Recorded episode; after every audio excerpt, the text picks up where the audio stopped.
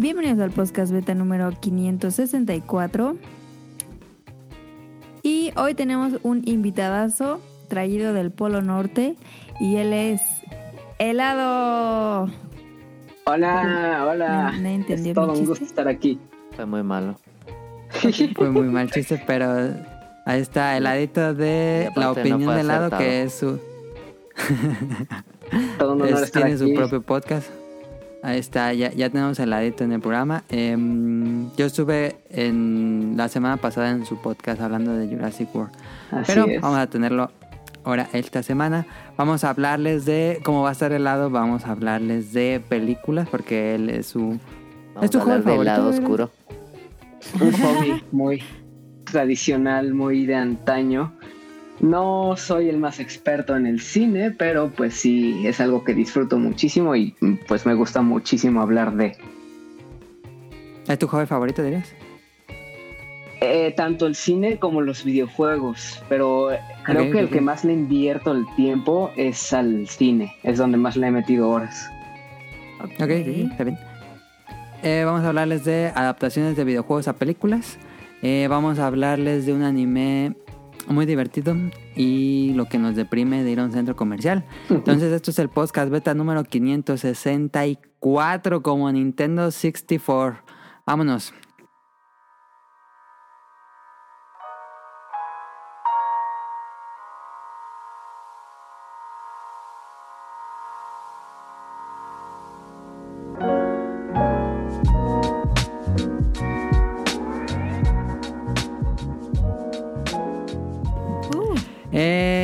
Esta semana, ya- como ya dijo Caro, tenemos a Heladito, pero también tenemos a Tonali, que creo que no ha hablado. No. Ahí está Tonali. Este, Heladito, que jugaste en la semana? Esta semana estuve jugando muchísimo Hollow Knight, ya estoy en las últimas fases del juego y pues estoy frustrado con dos, dos jefes que no puedo vencer y pues este sería Grim y pues obviamente el jefe final, pero pues ahí le vamos echando una mezcladita a las muescas y a los amuletos a ver qué sale y por otro lado también un poquito de Fall Guys que salió a penitas, que estuvo gratuito para todas las consolas y todos los servidores y pude ganar mi primera corona. Así que Así que pues eh, no sé si eso cuente como currículum o me lo acepten en alguna empresa para poder trabajar, pero pues Yo tardé mucho en ganar mi primera corona. nunca Mucho, mucho. Qué triste. Eh, Caro también jugó Fall Guys. ¿Algo que tengas que decir, Caro? Pues lo que dije en Twitter, creo que no, no los justifico como helado. Tuvieron un año, se perdió el Mm. boom de Fall Guys, tuvieron un año para sacar un buen juego. Eh, según yo no es tan difícil, o sea, solo tenían que cambiar de plataforma. No de- desconozco completamente lo que se tenga que hacer, pero ya estaba el juego, entonces tiene mucho lag, las... eh, ¿Cómo se dice? No se ve mal. La... Las gráficas. Las gráficas no están chidas. Este, ah, lo que me sorprendió es que hay muchos nuevos um, escenarios. ¿Escenarios? Ok. Unos, unos muy complejos, unos muy raros, unos más chidos que otros. Eso está chido. Ya no hay Sí. tanto troll como antes. Pero sí me queda de ver un poquito. Espero que lo arreglen, que lo parchen un poquito en estos días. Sí, tienen que Para arreglarlo. jugarlo mejor. Sí, tienen que arreglarlo. Pero muy divertido. Como troll podrían contar esas personas que te agarran y te intentan tirar de la plataforma aunque ellos no avanzan. Ajá. Exacto. Bueno, sí me he topado con bastantes de esos. ¿Ah, sí? sí. Yo fíjate que no. Han sido muy pocos los que me he topado. Y jugué, eh, claro que sí, panel de Pon. Estuve jugando un rato. El Rayman, ¿Rayman se llama? Rayman, sí. Y. Y un poquito Fortnite, pero soy muy mal. Ok. Bien. ¿Tú, Tonali? Yo estuve jugando el Isaac porque ya nomás estoy esperando Monster Hunter. Sunbreak. Sí, ya. Ya, ya la quiero. Entonces, este, Isaac no falla. Ujú. Nada más. Te llegué con la mamá, esa la. La del. La mamá de abajo. muerta. La mamá más muerta. Corpse Corpse se llama, creo. Pero una vez llegamos con ella, ¿no? Sí. ¿O no? Oh, sí. Creo que llegamos al, al. No sé si llegamos a ella o llegamos al bioma. Llegamos con un jefe que me mató, que era con un fantasma. Mm, Pero no. Porque si abrimos mamón, la puerta no con el vida. cuchillo. sí. Y después ese me mató el jefe que seguía. No, es que abres la puerta del cuchillo y, sa- y tienes que pelear contra el corazón. Sí, sí le ganamos el corazón. Y luego sigue el bioma, ¿no? Sí, y en el bioma me mató un jefe. Ah, ya. Está difícil. Sí. ¿Y ese jefe no tiene vida? Ah, no me acuerdo. Entonces es como el otro, ¿cómo es que no tiene vida? ¿Cómo se llama? Se llama. El azul, ¿no? Ajá, No, el, el azul. azul. No, el que es un grandote. eh, Delirium. Delirium, Delirium, sí. Delirium. Está difícil y me mató y me enojé. Yo estuve jugando el juego de las tortugas ninja que salió en Switch. Muy bueno. Ya me lo, ya me lo acabé una vez. Bueno, la, la semana pasada que grabamos me lo había acabado. Esta semana me lo volví a acabar. Mi queja es que es muy largo.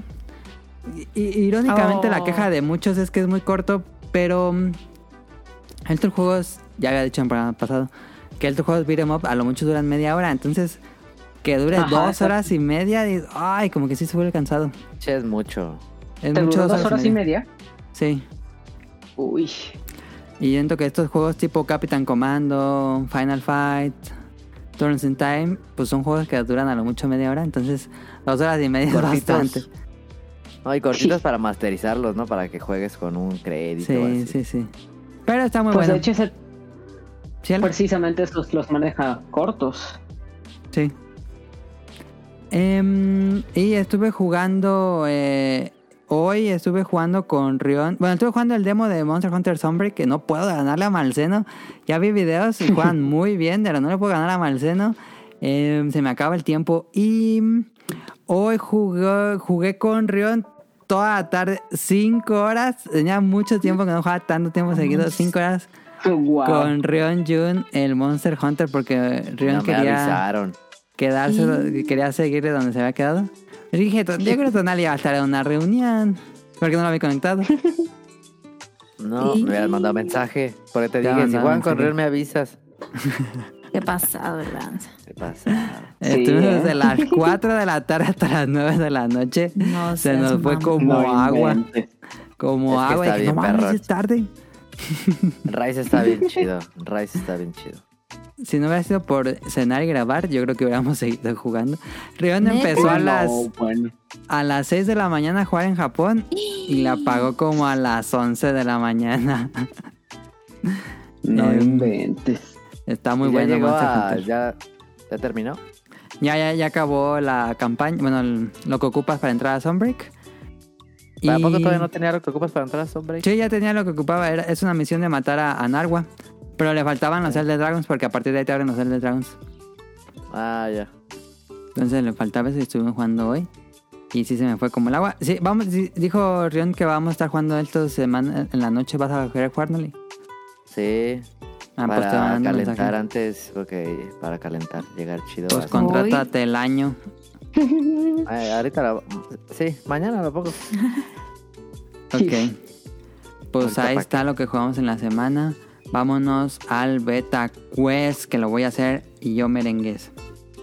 Uh, Esta semana, primero Beta Quest de Ladito. Eh, Ladito, intentas. Ah, ya, Ah, no, no, no, antes del Beta Quest. No, ¿ya he hecho, ¿Qué? no? ¿O qué? ¿No he hecho nunca No, pues, beta quest? El Como Ladito si es la nunca- primera vez que graba. Es la primera que graba. es la nosotros. primera vez. No, sí. ¿No he estado en el especial de Pokémon? No. Está loca, ni lo escuchaste. Ay, caray, ¿qué pasó? Loca, perdón, ¿eh? Una disculpa. Este. Como el pr- primer programa de Ladito, em, preguntas de primer invitado. Este, ¿cómo conociste el podcast Vete Ladito? Pues mira, cuando anunciaron este el juego de Metroid, que seguramente ya lo sé de tener hartos algunos, ya que lo menciono muy seguido, pues estaba buscando unas cuantas reseñas y opiniones y como normalmente me la paso escuchando contenido de podcast, pues dije, pues voy a checar si hay alguna opinión extensa o algún contenido más a profundidad sobre Metroid y pues dio la casualidad que encontré el podcast beta en la edición en la que hablaban sobre Metroid y que me parece que estaba Sirenita y también estaba Ryun Jun de invitado. Sí, Y sí, Now. sí. Y Now. Ah, también no, cierto. Y esa fue la primera vez que los escuché. Ya de ahí, pues empecé a escucharlos semana a semana, pero nunca les había escrito desde, desde esos momentos. Pero ya más adelante que empecé más a meterme sobre Twitter y a, a sus opiniones y todo eso, pues ya empecé a interactuar más con ustedes. Sí. Pero sí fue esa la primera vez que los escuché. Ah, ok. Fue por Metroid. Qué raro, ¿eh? Nunca hubiera pensado que una escucha nos hubiera escuchado por Metroid. Sí, fue una casualidad muy grande, pero muy buena, la verdad. Y este. mm, me imagino que te gustan los Simpsons, mi episodio favorito. Mi episodio favorito me da muchísima risa o me gusta muchísimo en el que Marge se vuelve este competidora, que se pone así súper trabada y empieza a volverse toda loca, lo que pasa en el bar de Moe, todo eso me causa muchísima gracia. Pero más que nada po- por la misma serie, creo que me gusta más no sé si llegaron a conocer un videojuego y no estoy hablando del Hit and Run, que es como un GTA pero de los Simpsons. Hay otro que se llama Krusty's Funhouse. No sé si lo Funhouse recuerdan de, de Super Nintendo, de- que es como un juego tipo Lemmings, se tienes que llevar los ratones, tienes que matar los ratones en unas trampas. Exacto. Ese fue mi primer acercamiento a los Simpsons y fue Ah, lo que hizo que me gustara. Ya de ahí, pues, pues llegó el momento en el que empecé a jugar este Simpsons Hit and Run, que ese sí le me gustó muchísimo la dinámica de poder estar en un mundo relativamente abierto y pues con el universo de los Simpsons pues fue algo muy gratificante para mí. Ok. Em, Coca o Pepsi. Fanta. ¿Fanta? No, ¿Te gusta la Fanta? de, de Ah, ok. refresco sería mi Pero la de fresa favorita. o la de naranja. La de naranja, la de fresa, ¿qué es eso? ¿Qué pasó allí? No, pues es que hay que saber, o sea. la de naranja, sí. Ok, ok. Pues estas son las preguntas que le hacemos siempre a los invitados nuevos. Eh, vámonos ahora sí al Beta Quest. Llegó la hora del Beta Quest.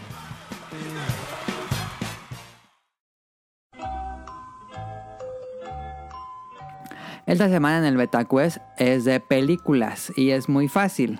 Les voy a poner una canción de una película y tienen que decirme qué película es.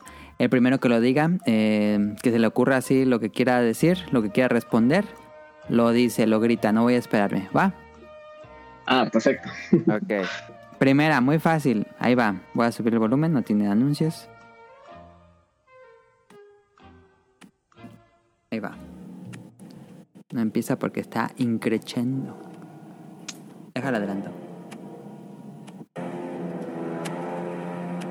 Tiburón. Ya. Ah, Tonali dijo primero. Punto para Tonali. Este. Vamos a darles la segunda película. Aquí está. Vamos a ver si no tiene anuncios. Si hay anuncios de probióticos Danonino. Danonino. ¿Sí? Probióticos Danonino No para que le des probióticos Sí. a tu niño. Ah, y ahora fue Rexona, no te abandona. Ahí va. Ahora sí, va. Ah, sí, imposible, sí, sí, Misión sí. imposible. Punto para el dos, punto para el dos. Punto para el adito y para Tonali. Ah. Gané, gané. Eh, vámonos al tercero. Es esta. No, ahí tiene comercial. Yo creo que no. No, ahí va. Ah, Star Wars, 2000. Star Wars, Star Wars. Tonal y Caro dijeron, Tonal dijo Odisea 2000 y Caro dijo Star Wars y esos son falsos, le dejaron el camino No. a heladito. Ah, me parece que es una película de guerra, pero no estoy seguro. Voy a, voy a seguir, voy a seguir.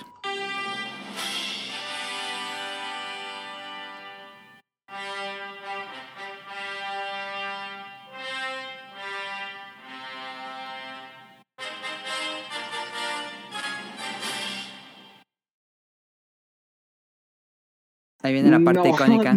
Y que pues. Yo, yo, yo puedo. No.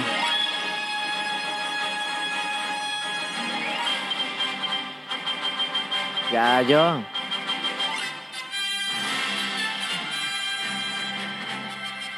¿No? ¿Heladito no? La tengo, pero no sé, no, no, diré que no. No, a ver, Tonali, por medio punto te dejo responder. ¿Por medio punto? Sí, porque ya, ya fallaste una. No seas así. No, pues oye. Este. Indiana. No, era ¿No? falso también. Ah. Superman. Ah, sí. Ah, sí.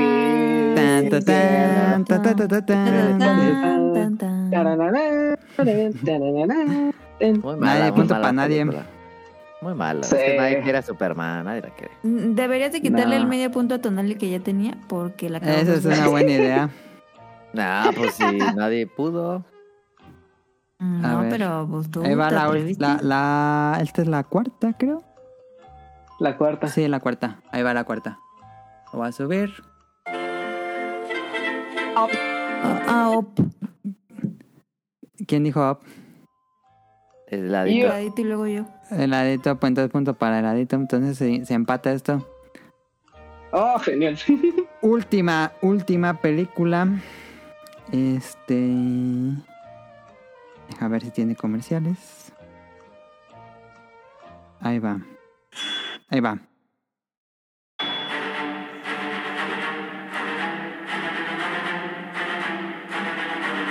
007, James Bond. Eso es falso. Uy. Todavía puede adivinar Tonali o Caro. A ver, a ver.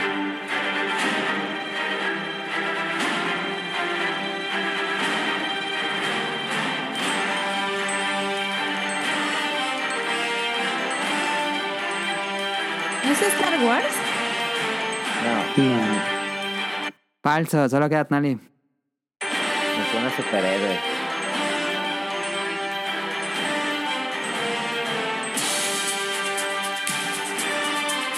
Ahora.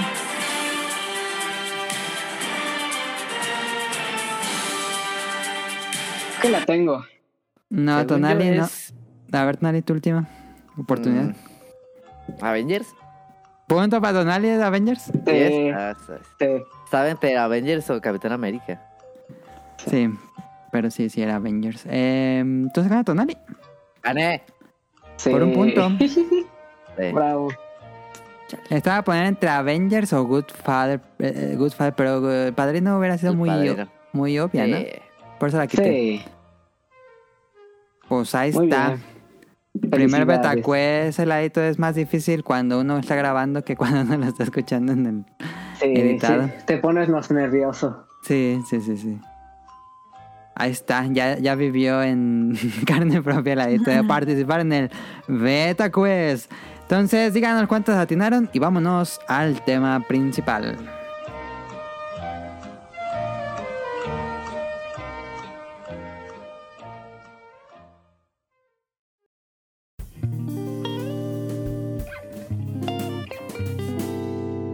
Tema principal.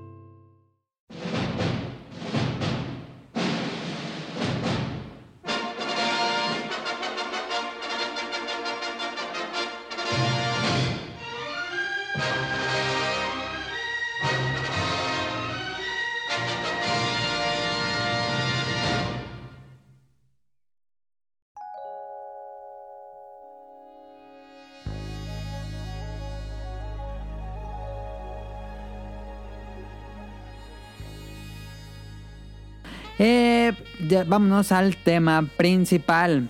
¿Por qué se siguen haciendo adaptaciones de juegos a series o películas? Eh, este tema lo propuso, bueno, sí, este tema lo propuso el adito. Hicimos uno ligeramente similar hace unos episodios donde hablamos de las adaptaciones, pero de anime. No quería, en ese no hablamos de videojuegos, fue más de anime. Entonces, el tema principal es de por qué seguimos, o por qué las productoras siguen haciendo películas de videojuegos cuando hemos visto que hay un gran historial de fracasos. Pero bueno, vamos a discutir el tema. Eh, creo que desde aquel programa, tal vez yo sí tengo una postura un tanto más radical de que esto no debería existir, pero vamos a tener un- una especie de debate y a ver las cosas buenas y las cosas malas. Entonces, desde inicios de los 90 cuando los videojuegos llegaron a- al mainstream, que bueno, los videojuegos llegaron al mainstream como a mediados de los 80 con Mario Bros. Pero la idea de hacer películas era como de principios de los 90 eh, comenzaron la, la idea de hacer películas de videojuegos. Pues para, si los videojuegos tienen tanto público, pues que ese público compre un boleto de cine y eh, te tenga un negocio. Entonces, eh, puse aquí unas preguntas. Eh, el adito hizo todo un desarrollo muy interesante y puso muchos eh, estadísticas y números de ventas y cosas así. Fueron muy interesantes. Pero creo que estoy hablando mucho yo, entonces le voy a dejar el, micrófono un poco a Eladito que nos platique más del tema. Y ahorita vamos a las preguntas. Bueno, Va. pues este tema es un poco curioso y es un poco ambiguo para muchísimas personas, ya que pues nosotros como que estamos familiarizados al tema de los videojuegos, pues creo que tenemos una visión un poquito más crítica acerca de el resultado que tienen estas películas. Ujú. Creo que es importante destacar que la primera película que salió en a cines y que realmente no tuvo mucho éxito, pues fue la película de Mario Bros, precisamente en el año 1993. Ujú. Pero el detalle que salió aquí mal, y creo que eso es algo de lo que vamos a debatir un poco más adelante, es el hecho de que no se esta película de Mario Bros se tomó muchísimas libertades creativas, las cuales no son nada similares a lo que es el videojuego original. Y pues obviamente esto fue un fracaso en taquilla. Me parece que esta película co- costó más de 4 millones de dólares realizarla. Este, pero pues fue un rotundo fracaso y pues desde aquí Nintendo se salió del mercado del cine y dijo que no iba a volver a participar. Pero Sí. pues suena un poco raro o extraño que ya para inicios del 2023 pues nuevamente Nintendo vaya a intentarlo y precisamente con la misma película de Mario Bros. Esta 30 vez, años después. exacto, esta vez con un nuevo elenco y pues quién sabe si ahora con todas las herramientas que hay de de tecnología, de CGI, de animación, pues esta vez puedan romper esa maldición que tuvieron con la película original y esta vez hagan un buen trabajo. Ujú. El- Las preguntas que había puesto aquí es... La primera, que, que creo que es el elefante en el cuarto. Ajá. Eh, yo, yo siento que es que las películas de videojuegos son prácticamente un cash grab. Es sacarle dinero a los fanáticos, entregarlo, entregándole cualquier cosa. Lo que le llaman en Estados Unidos el cash grab. ¿Creen que mm, todas se sienten así? No todas, pero la mayoría sí. Sí se siente como una excusa barata de, dar, de sacar dinero, ¿no? Sí. sí. Sí. la neta sí. de cierta Una- forma, y una forma fácil, ¿no? Ajá. Pues de cierta forma sí, porque una película que ya, obviamente todas las que están saliendo sobre videojuegos, este, igual y más adelante nos adelantamos o hablamos sobre toda esta variedad que hay y no solo sobre películas que son sobre videojuegos, sino también al revés y también todo el material que hay. Pero Ajá. pues como estas películas suelen ser ya basadas en un contenido ya realizado, pues sí se siente como un cash grab o una manera de conseguir nuevo público, pero creo que más bien la verdadera estrategia es el merchandise. Todo esto que sale, los juguetes, los peluches, la venta de, por ejemplo, ediciones de consolas y todo eso, así como ah, sale una campaña de marketing para publicitar un nuevo videojuego, pues creo que es lo mismo con las películas. En esta ocasión también todo lo que estamos viendo de merchandise o de productos de Mario Bros que están saliendo gracias a la película de Mario Bros que se estrena en 2023. Y muchas de estas veces, y está confirmado, es que las películas donde más consiguen ganancias, sobre todo las que son como para contenido infantil o para este contenido que es el blockbuster, su principal ganancia son más bien lo- todos los productos que salen alrededor.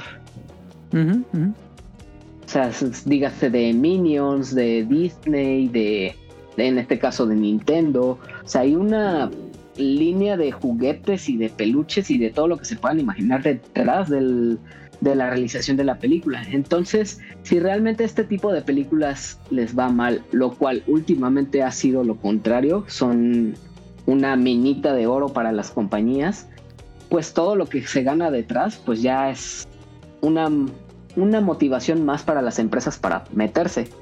Así que, pues es una manera de posicionarse en el mercado, pero en no todas funciona de cierta forma. Pero en la mayoría yo creo que sí es un cash grab.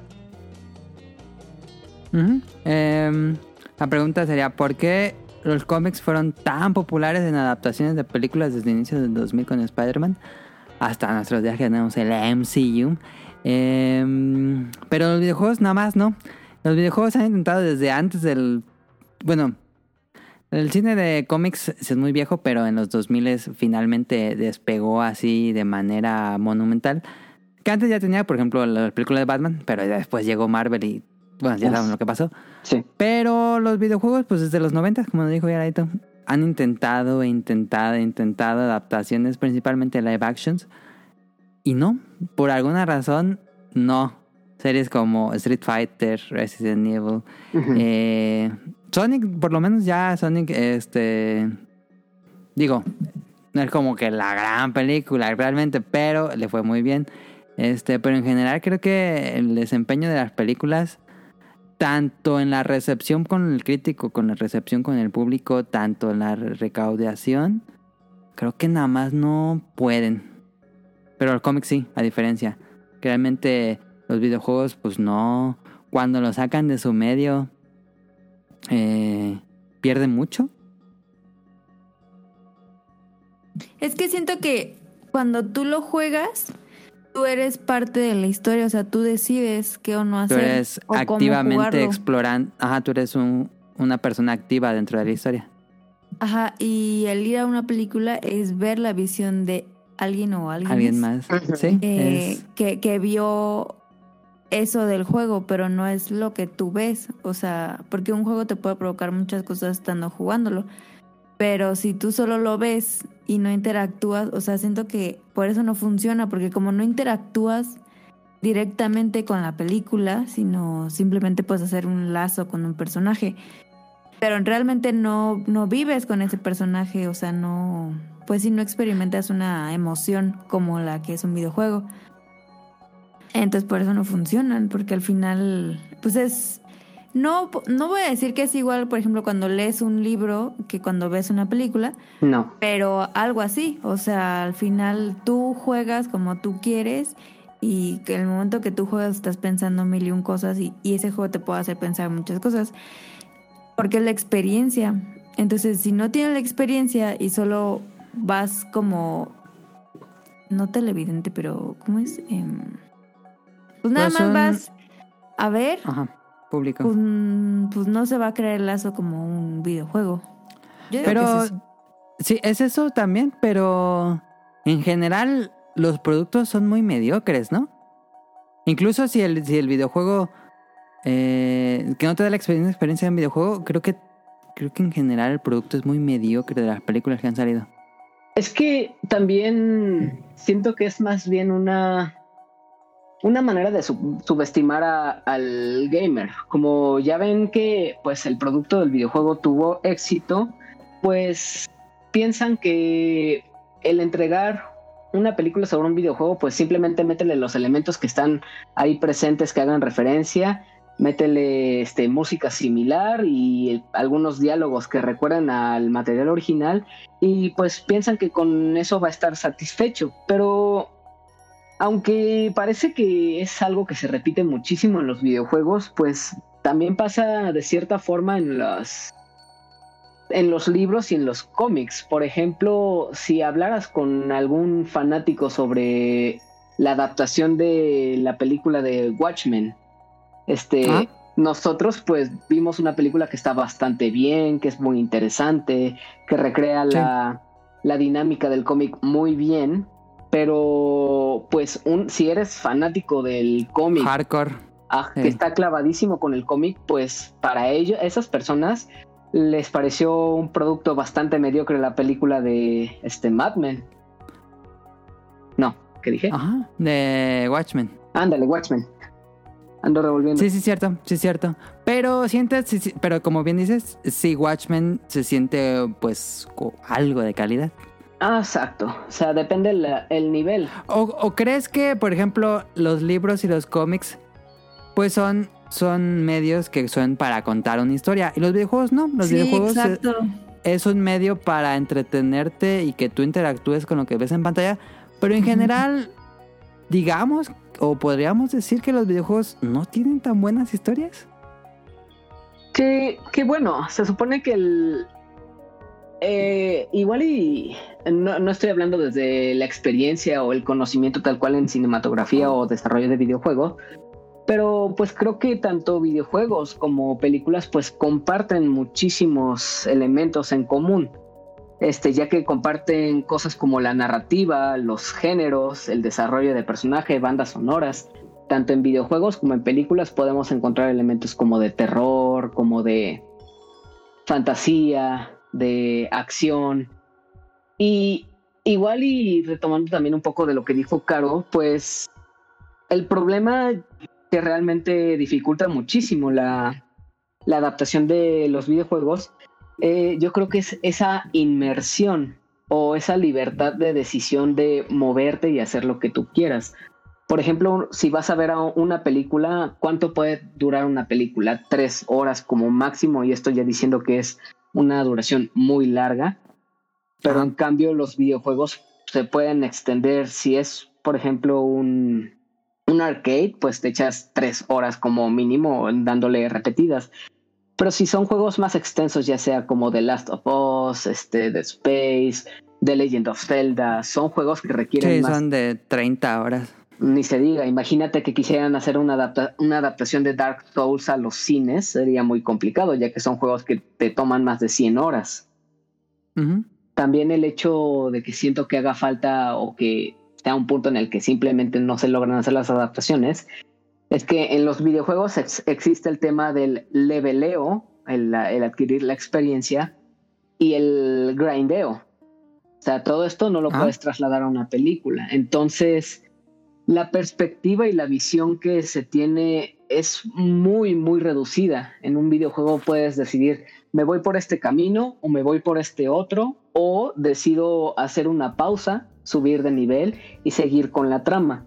En cuanto a una película, pues debes tomar esos muchísimos elementos que abarca un videojuego y trasladarlo a una historia que sea fiel al material y que también tenga cierta libertad creativa, no mucha, porque si no pasaría algo como en Mario Bros, pero que se pueda aterrizar para que sea un producto fiel a lo que es el videojuego. Por extraño que suene, digo, sí suena a que es algo que podría pasar, pero personalmente siento que nunca ha pasado.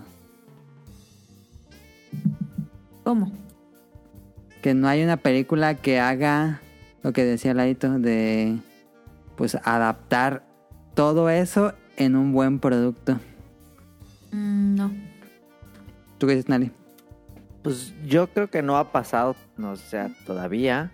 Eh, Todavía, todavía. Yo supongo que es am, cuestión de tiempo o de cuestión de alguien tome un videojuego que sí se pueda adaptar mm, fielmente. Es difícil adaptar un videojuego. Sí, vamos a ver qué pasa con, no sé, por ejemplo, al The Last of Us, que yo creo que es un juego que sí se puede adaptar muy Es bien un a juego una que serie. se... Sí, sí, sí, sin duda es algo que debería... El tema es de películas de series, ahorita no está- nos estamos centrando en películas, pero sí, Sí. estamos a hablar de series. Sí, sí, sí. Entonces, bueno, no sé, algo como Metal Gear, algo como cosas así un poquito más cinemáticas, que el juego es más cinemático. Tal vez, porque el- la cosa es que estos juegos no son, digamos, lo más viral o lo más eh, popular del mundo, ¿no? O sea, por ejemplo, si sacara una película de Call of Duty, o sea, sería un éxito. Pero Last of. Us es muy, muy popular, ¿no crees? Sí. Sí, pero no es, o sea, es un juego popular que vende cuando sale y que tiene la, em, ¿cómo se dice? No, Influencia en la industria. Pero no Sí. necesariamente es, am, No es un Zelda. Ajá, o, o te digo, no es... Incluso Zelda es de nicho, diríamos, tal vez. Sí, exacto. Entonces, yo lo que digo es, por ejemplo, un Call of Duty, un Fortnite, así se hagan un una película de Fortnite, pues va a haber muchísima gente que la va a ver y ese sería como el... Se supone que está en grab, ¿no? planeación. Sí. Porque no necesita, no, digo, por más mala que esté la película de Fortnite, va a ser súper taquillera. Sí, definitivamente. Entonces, y, y va a pasar con lo de, con, con Super Mario. Este, Sí. capaz está mala, pero igual va a ser un éxito en taquilla, ¿no? Em, ahora, si sacan un Metal Gear, por ejemplo, no necesariamente creo que pueda ser un éxito en cada taquilla, aunque definitivamente va a ser una mejor película. ¿Por qué te basas en eso? Porque, o sea, tiene una historia mucho más pensada como una película. Es un juego más lineal. Que no está tan basado en el gameplay casi. O sea, sí tiene un gran, gran gameplay. Pero, digamos, si le quitas la historia a Metal Gear, em, le quitas, no sé, el 50%. Sí, Y, tiene. por ejemplo, tiene- un tiene Dark razón. Souls, si le quitas la historia, pues que pierdes un 10, 15%. Ujú, ujú. Ujú. ¿no? Aunque... Pero- Ah, perdón. Pero yo digo que o sea, ese Metal Gear tal vez tal vez recuperen sus sus su ¿cómo se llama? su presupuesto de Sony. Pues supongo que lo haría Sony. Em, pero no sé si sería la película, ¿sabes? Ok. O sea, tú dices que dependiendo de, de la historia, mm, tiene éxito o no la película. Pues sí, las películas son narrativa. Por ejemplo, lo de la, la- la serie de Halo, pues no podemos decir que Halo tiene una gran historia. No. No. Eh, es una historia, una premisa interesante. En el juego se desarrolla de manera muy Sí. regular. Eh, lo mejor de Halo creo que está en, En el lore. En el gameplay. En el gameplay y en, el- en cuanto a historia en el lore, que nunca Sí. vemos Ajá. desarrollarse. Este. Y eso no necesariamente está. Eso no- el lore no lo puedes llevar a la pantalla grande, ¿no? No. Te tomaría muchísimo tiempo. Mm. Pero, pero también, ok, eh, estoy a favor, sí, de, dependiendo si es una historia bastante lineal. Pero creo que también, pues, es muy distinto desarrollar un videojuego a, bueno, más bien me refiero al equipo. Un equipo de videojuegos se eh, enfoca en crear una historia, una narrativa, un gameplay divertido y que tenga los suficientes elementos para poderlos vender. Pero, pues ese mismo equipo de trabajo que desarrolló el videojuego, ponlo a realizar una película y creo que sería algo completamente distinto y creo que es aquí donde hay muchísimas fallas en cuanto a la al desarrollo de las películas porque por ejemplo ahí es donde entra un equipo completamente distinto y ajeno a la creación de del videojuego entra Claro. otro director entran distintas personas entran distintos actores y muchas veces pues todos estos personajes pues nada más llegan cobran cheque hacen lo que les dice el director y hasta ahí no hay realmente un, amo- un amor o una verdadero empeño. No es que conozcan a fondo el material. Y creo que es ahí donde falla. Por ejemplo, todo esto que sucedió con Resident Evil, las películas de Mila Jovovich y lo que hizo pues el esposo de esta actriz. a Paul W.S. Anderson, creo. Paul W. Anderson, exactamente, que también se encarga de la de Monster, Monster Hunter. o sea, Ajá. si se dan cuenta, pues por ejemplo, Resident Evil, no diré que es un producto que salió bien, pero pues fue muy redituable. Ahorita pues las películas Sí. son muy olvidables, ahorita yo diría que son el rápido y furioso de los videojuegos en cuanto al cine, porque cada vez se inventan cosas más locas. Pero pues funcionó y se dieron todas sus libertades creativas. Mila Jovovich no es un personaje canon en los videojuegos de, de Resident Evil, y aunque en siguientes entregas introdujo a personajes como Leon o Chris o Ada Wong, pues pasaron a segundo plano y ni siquiera les dieron como este valor que realmente tienen los videojuegos. Les valió completamente y simplemente están ahí como para nostalgia, digamos. Entonces creo que también el enfoque que le da un director es parte importante para que triunfe una película de videojuegos. Sí, no ¿Crees necesariamente. que el han fallado de- porque no han tenido buenos directores? Exacto. No, y no necesariamente un director de juegos eh, sabe dirigir una película, ¿no? No. Exacto, o sea, son comp- equipos completamente ajenos el uno al otro. Si acaso podrías tomar al director del videojuego y traerlo para supervisar la película. Estoy pensando que no creen- así. ¿No creen que es eso? Creo que eso también lo habíamos hablado en el otro. Que al final el que se encarga de hacer el videojuego no es el que se encarga de hacer la película. Pues no. Sí, es Entonces, una adaptación. Pues no tiene como ese... mm, como ese boom que tiene el director que sabe lo que Pero si quiere. es profesional, si es alguien profesional, debería tomar la idea que tiene el creador original. Pero no pasa. que sea o sea, tanto pasa, problema, no porque pasa. los, los directores de cine pues toman guiones que, que ellos tampoco escribieron, historias que, que tampoco ellos escribieron, y los dirigen. Pues sí. Es lo mismo que con los libros. Sí. sí. Yo creo que los live action no han funcionado. Por alguna razón Hollywood se centra en hacer live action. Ya habíamos dicho en el otro programa que Hollywood le encantan los live action. Pero creo que las películas animadas podrían tener una mejor em, recepción de videojuegos. Películas animadas de videojuegos creo que podría ser muchísimo mejor. Sí, completamente. Sí, pues están estas las de las de Final Fantasy que tuvieron una buena crítica, ¿no? Eh, No la, no la otra, no la, no no, la de, no la de Spirit Children, ¿no? Within. no, la de Children. Advent Children y la última que es este Kingslave. Sí, que- pero no habíamos visto más de, de ese nivel de películas animadas de videojuegos, ¿no? Em, yo diría Street Fighter 2, la animada de Japón, Mm. porque em, tuvo la serie esa fea accidental, pero tuvo una película animada bien bonita. Street Fighter 2 es una película animada así estilo anime muy buena. Ya. También esta reciente que salió de Mortal Kombat le fue bastante bien, me parece. No, Ah, a los fanáticos les gustó. sí, Sí.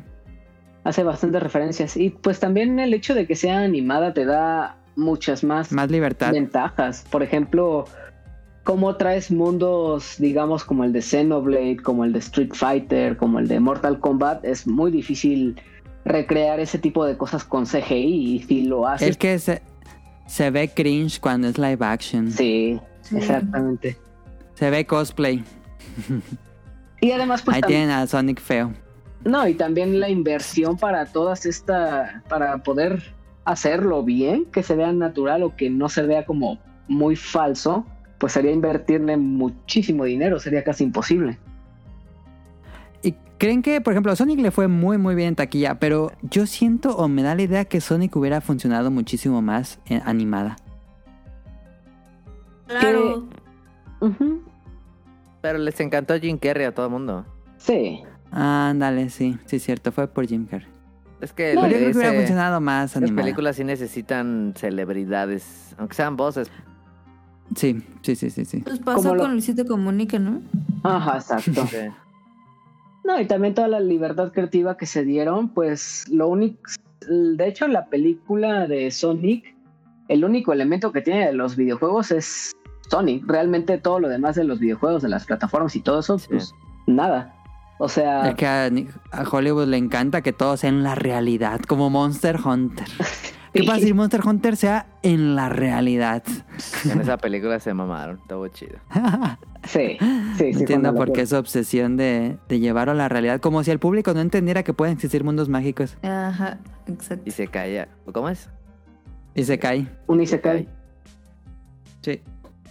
Pero de hecho también Eh, con Sonic ya funcionó. No sé si recuerdan la serie de Sonic X. No sé si la llegaron a ver. Ah, tiene muchas series en Sonic, digo. am, pero hay unas que funcionaron y hay unas que Sí. les fue muy regular. Estaba pensando en Dragon Quest, la película. Es una película animada, les quedó muy, muy bonita. No vean los últimos 15 minutos, pero es una gran película.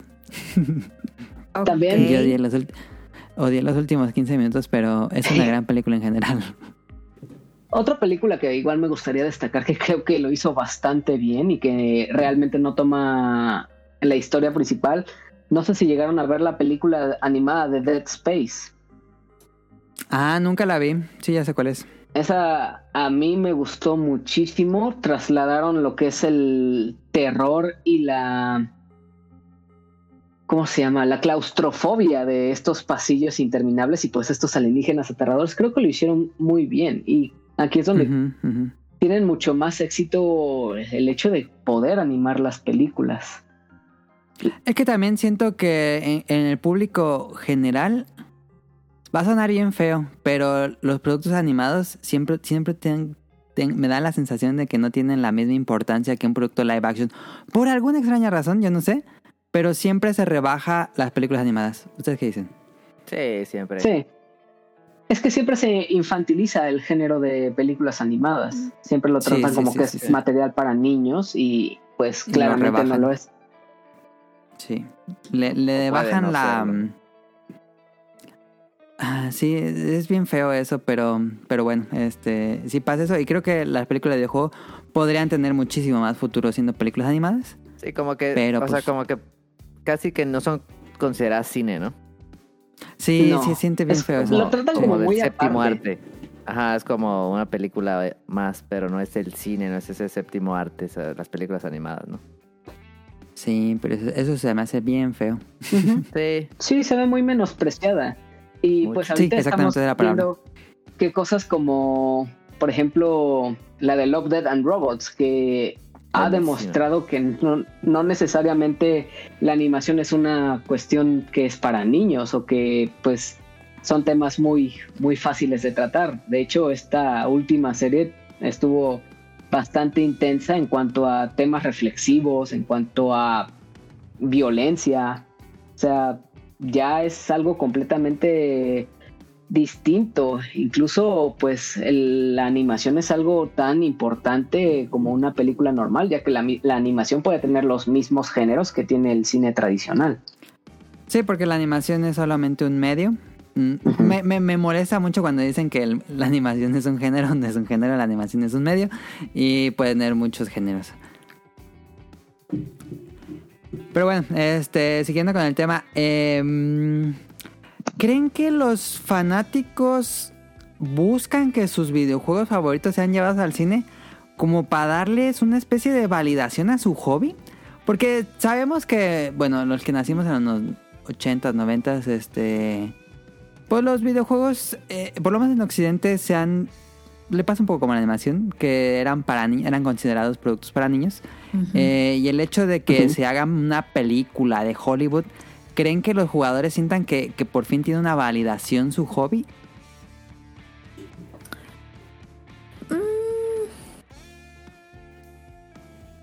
No, No sé. sé. Es- No creo. Está difícil. No. No, porque No, no creo. No, porque los jugadores, o sea, si quisieran validación a sus juegos, pues exigirían, yo creo, más entregas del mismo videojuego, ¿no? O sea, yo creo que si una película deciden realizar una... Un, un videojuego deciden realizar una adaptación a película, pues es más bien para que éste llegue a otros mercados, ¿no? Por ejemplo, lo que planean... Sí. las- eh, Ajá. Ah, yo me refería justo a eso que decías. Como por ejemplo, alguien que jugó de, de niño en los 90 videojuegos y que luego sale su película favorita. Y bueno, su película del juego favorito, este, y como que dices, ah, se lo voy a enseñar a mi papá para que vea cómo son los videojuegos. ¿No sienten que a veces pasa eso? No, no realmente, no creo. Pero, pero fíjate que pensándolos desde, o sea, no digo que hagan las películas para validar, pero desde un cierto punto de vista y por la generación que hablas, sí es como como normalizar un tema que no está o visibilizar un tema que casi no se ve. Como Que es medio oscuro para, Ajá, por o ejemplo, sea, a tu por papá, ejemplo, que ajá. nunca jugó Halo y le pones, ah, mira, para que veas cómo es la serie, cómo es el videojuego de Halo, te voy a poner la serie de Halo. Entonces visibilizas, ¿sí está bien dicho? Visibilizas o haces Pues notar sí. algo que solo fue de tu nicho y ahora está como al... Y buscas la validación de que tu papá también le guste lo mismo que a ti te gusta. Sí. O sea, eso lo veo desde el punto de vista de fan. Y sí, yo creo que a lo mejor por eso tienen éxito. O sea, no que tengan mucho éxito, pero pues por algo se siguen haciendo, porque pues tiene su, su mercado, vaya. Entonces, pues sí, yo creo que sí. Creo que también es un mercado explotable por el hecho de que no necesitas invertir tanto tiempo, ¿no? Es muy distinto aprovechar una salida familiar y ver una película a que uno se busque el momento en específico para llegar a su casa, encender la consola y ponerte a jugar un videojuego en concreto. Creo que es una manera de llevar los videojuegos al medio mainstream, más que más que para satisfacer a nosotros como videojugadores, yo creo que es para hacer llegar Para un público producto. ajeno. Ajá, exactamente. Y como lo hacen lo tienen que hacer ajeno al jugador, pues se dan esas libertades creativas que Sí. cuando el jugador lo ve es- queda completamente fuera de sus expectativas y cuando la gente que es ajena al videojuego ve eso dice no pues está muy pobre por ejemplo un chart Sí. Ah, exacto. Que, que no crees que... ver, espera, ¿eh? ¿No crees que, por ejemplo, que lo hagan, o sea, que no, no sigan tanto la historia y, y tanto eso, porque quieren, y se va, a ver- se va a escuchar muy mal lo que diga, pero pues para que a la gente enorme le guste. pues sí es un mercado que quiere ir directamente a mainstream para que pegue y gane mi- millones Ajá. Y como va a ser un público muy grande, pues no pueden serlo tan am, específico como el videojuego, temas tan específicos del videojuego, sino que tienen que ser un tema más general, tal vez. Sí. A ver cómo le va a The Last of Us. ¿Creen que se tomen muchas libertades creativas con Last of Us? Sí, seguro que sí. Sí, ¿Sí? lo más seguro. Porque, pues, Sí. Fue lo que pasó con Halo, por ejemplo, todas las libertades creativas que se tomó. No, es que Halo es otra cosa completamente diferente. pero Yo mira, no va, no va a ser no otra cosa totalmente diferente, pero sí va a ser. No va a ser lo no creo que sea tan libre como lo hicieron con Halo. No, no, no tanto.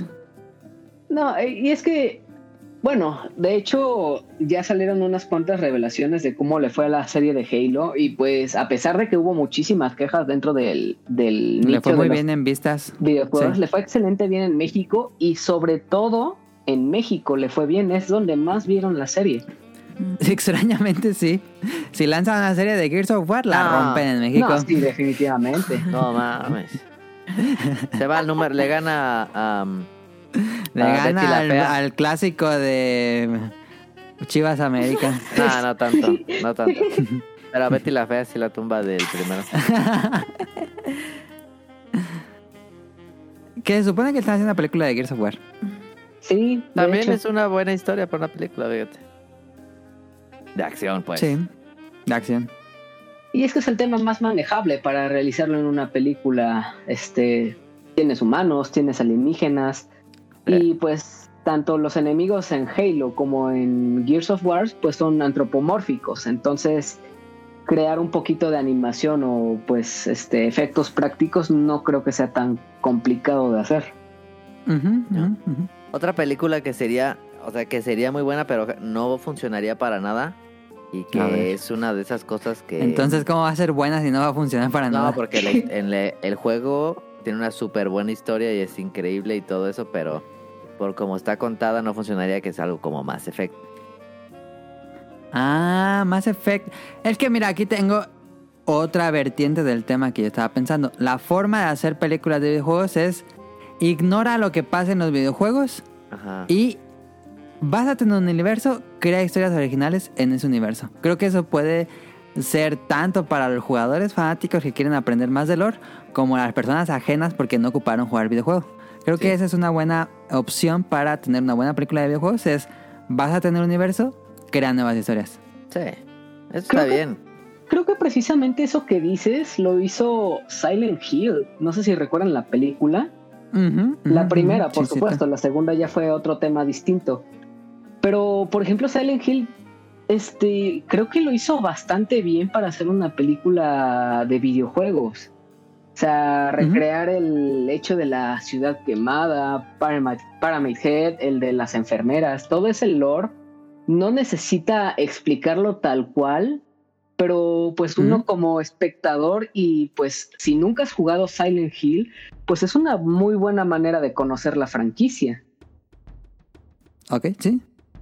Sí, sí, sí. Tuvo... No fue así como la gran cosa, pero a los jugadores les gustó. Sí.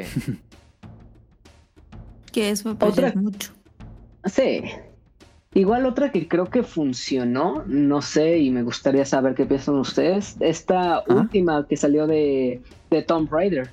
No sé qué les pareció. Ah, yo ya no la vi. No, yo tampoco la vi. Híjoles, a mí se me hacen bien malas las de los Sí. 2000 Las de Que ya no Angelina vi. ¿Estuvo ¿no? buena? Ajá, la de Angelina Jolie. ¿Cómo estuvo el adito? Yo no la vi. Mira que estuvo bastante bien. Este, yo antes de. de Pero ver- le fue bien mal en reseñas, ¿no? Sí. A ver, Desconozco, digo. pero a, a mí me gustó cómo la adaptaron.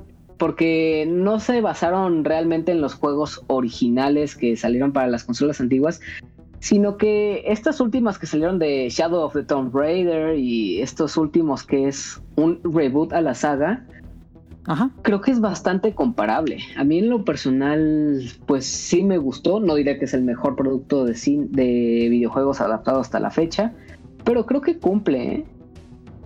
Mira, en, en Metacritic tiene 48 de la crítica y 6.2 del público. Ah, caray. Olvídenlo. Se supone que ya estaban haciendo una secuela, pero mm, pues le fue muy regular. Pues no sé si tengas algo más del tema para ir cerrando. Aquí tenemos los datos que nos dio este ladito con las mejores películas de videojuegos en cuanto a crítica, ¿no? O si quieres tú mencionarlos. Bueno, este, ahorita estamos con lo de las películas, pero no sé si quieren tocar el tema de lo de las las que son sobre videojuegos, pero este pero que no son realmente de un videojuego en específico, por ejemplo, Free Guy, la de Ready Player One. Ah, esas no las puse, fíjate, nunca había considerado esas. Em, es extraño, es una mezcla extraña. eh, Toman a los videojuegos como la trama, pero no es de ningún videojuego. Em, he visto pocas, la verdad. Es como un material híbrido, porque Sí. pues Sí, sí, sí. Por ejemplo, y un ejemplo más este, popular, lo que hizo Wreck-It Ralph, que introdujo Ajá, esa me gusta mucho, fíjate, esa sí me gusta mucho. todos los videojuegos. O sea, no necesariamente agarras un videojuego que ya existe, sino que todo ese universo, y ahí sí creo que Ajá. le da validación al universo o a todo el público gamer. El hecho de Ajá, pues, ajá. pues ver esas pequeñas referencias, por ejemplo, que sale Sonic, que sale este Pac-Man. Sale Zangief, Sale sale. Chun-Li, sí. Pe- Pero, o sea, son como guiños que uno como jugador los va a ver y dice de, ah, yo identifico ese personaje y este otro. Pero la historia va por otra parte y es también lo que hace Ready Player One, que no solo se basa en el videojuego, sino que ya abarca la cultura geek que mete hasta el DeLorean, el, el gigante de hierro. O sea, creo que también este tipo de películas funciona más. O u otro tipo de películas que pues realmente no tiene mucho material del cual basarse. Por ejemplo, no sé si vieron esta película de Rampage con La Roca. Ah, nunca la vi. Pero esa es una adaptación. Esa sí es una adaptación de videojuegos, pero pues realmente no tenía mucho material del cual basarse. El juego era... No. Era, Era nada más un monstruo destruyendo la ciudad Es- y ya. Exactamente, y aquí lo, tra- lo trasladó a una historia en la que la roca, aunque suena muy exagerado, pues puede darse a puño limpio contra un cocodrilo gigante y pues un gorila gigante, lo cual es muy absurdo, pero dentro de todo esto funciona y es bastante entretenido. De hecho, creo que es de las películas que mejor les ha, le ha ido en cuanto a taquilla, ¿eh? Aquí nos puso al ladito las, las más taquilleras. Y pues precisamente en cuanto a estas películas que son las más taquilleras, ¿te parece si voy adelante con las listas? Sí. Bueno, también para que vean más o menos el tipo de películas que han tenido éxito, pues es curioso que una que no es tan popular en cuanto a los videojuegos, aunque hay muchos que sí la validan, es la de Warcraft, que es una película Sí. que recaudó 438 millones. 800. Creo que, Ajá. creo que pegó muchísimo más por China, porque China enca- le encantó esa película. Y si una película es exitosa en China, no, ya, ya la hicieron porque hay un resto de personas Sí. en China. Sí. Entonces, creo que ese fue el éxito de Warcraft, porque siento que en Occidente, aunque la, la IP es popular, siento que la película no hizo mucho ruido. Esa es mi impresión. No, pero pues para hacerla más taquillera y además que haya roto el mercado chino, pues también le fue bastante bien. Que también ese fue uno de los problemas de que tuvo la de Monster Hunter, que no, no llegó a Que China no porque salía la, en China, sí. la banearon y pues eso fue una de las cosas que más le Ah. pegó. Sí. Sí, sí, sí, sí. Y solo por un chiste que les parecía pues racista a esa Ajá. comunidad. Ah, sí. Ya, ya de ahí después de Warcraft, este, tenemos la de Detective Pikachu. Esa ahorita tiene el segundo lugar en cuanto a las películas que más han vendido. No sé ustedes si llegaron a ver la película de Detective Pikachu o qué les haya parecido.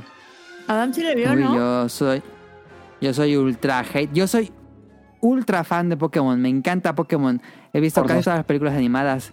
Me encantan las películas animadas. Me gusta el anime, me gustan los videojuegos, me gustan muchos productos de Pokémon. Odié Detective Pikachu. Estuve a punto de quitarla. ¿No te gustó el Omar Chaparro con Charizard? no sé, el programa de Chaparro me parece muy mal desarrollada la historia. Creo que le- el universo está padre, pero la historia es muy mala. sí, es un poco tradicional cliché. Creo que la gente se impresionó mucho ver a los Pokémon realistas, que no me gusta el estilo de arte que usaron. Pero si quitan lo de los efectos de Pokémon, la historia es bien malita. Es que eso es, ajá. No, y además el diseño medio cringy de los Pokémon que sí se ven como bastante raritos. Sí, sí, sí, está, está raro. Es el... ah, ese me fue el nombre del Valle Inquietante. El Valle Inquietante de los Pokémon, es esa película. Bueno, ya de ahí de esta de Detective Pikachu, pues sigue esta película que les mencioné de La Roca, que es de Rampage. Que de esa, este, mucha gente no supo al principio que era basada de un videojuego. Ya después que salieron No, todas las ajá. notas que estuvo basada. Y creo que, que es ahí donde, pues, una de las cosas relevantes para hacer que triunfe una película es colocar un nombre importante, ¿no? Que ahorita. Dwayne Johnson no. El Sí. actor mejor pagado de la industria de Hollywood aparezca en una película, pues eso es un vamos Sí, a ver. si no hubiera tenido a, a Dwayne Johnson, no creo que él estaría aquí. No. De ahí, pues ya nos podemos ir a la película de Sonic 2, que esta recaudó los, los 397 millones de dólares, le fue pues bastante bien. De ahí nos seguimos con Uncharted, fuera del mapa, esta película con Tom Holland. Sí. De ahí... Que lo vendió porque era Tom Holland. Ajá, también. Pero Le la, pasó la como Rampage. tengo un problema en- con esa película. Yo vi ahí a Superman, digo Spider-Man. Spider-Man. O sea, Tom Pues sí. Holland sigue siendo Spider-Man donde lo veas. Hace las Sí, mismas ok. piruetas, Salta igual, pelea exactamente igual que Spider-Man. No mamen. Mínimo cambia. Nada más le falta el traje.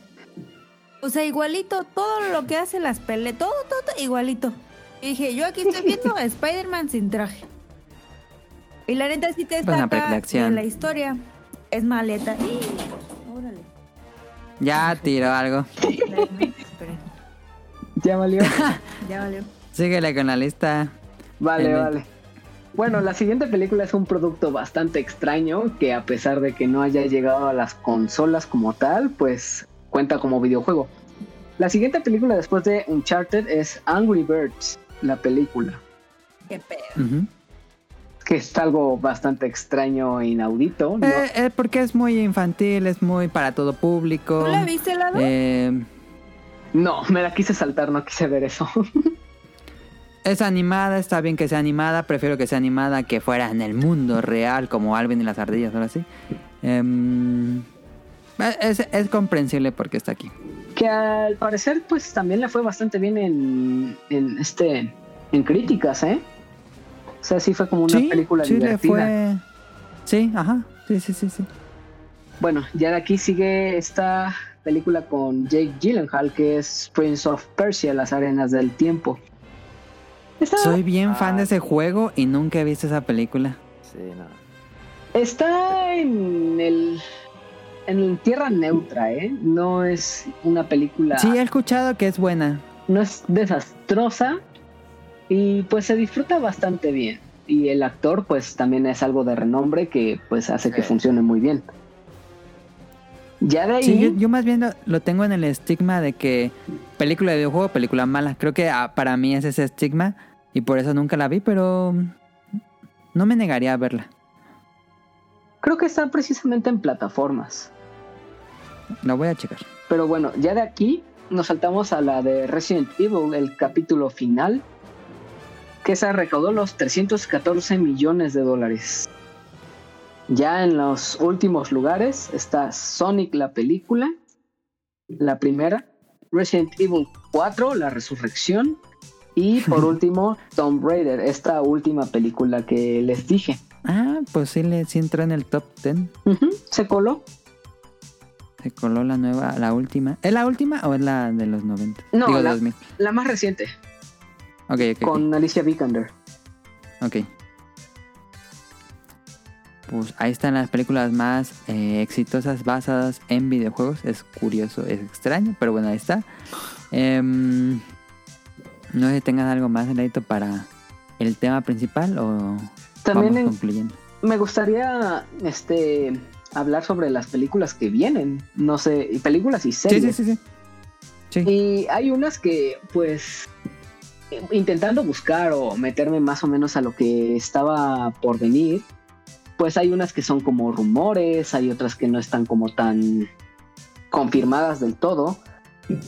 Y pues estas son Metal Gear Rising. Vi que podría llegar una película de Está anunciada Metal Gear. Metal Gear la, la anunciaron a inicios del 2000 Ajá. y nunca se supo más. Eh, sigue enlatada esa cosa. Digo, pues ahí el guion ha de estar por ahí en algún lugar perdido, pero nunca.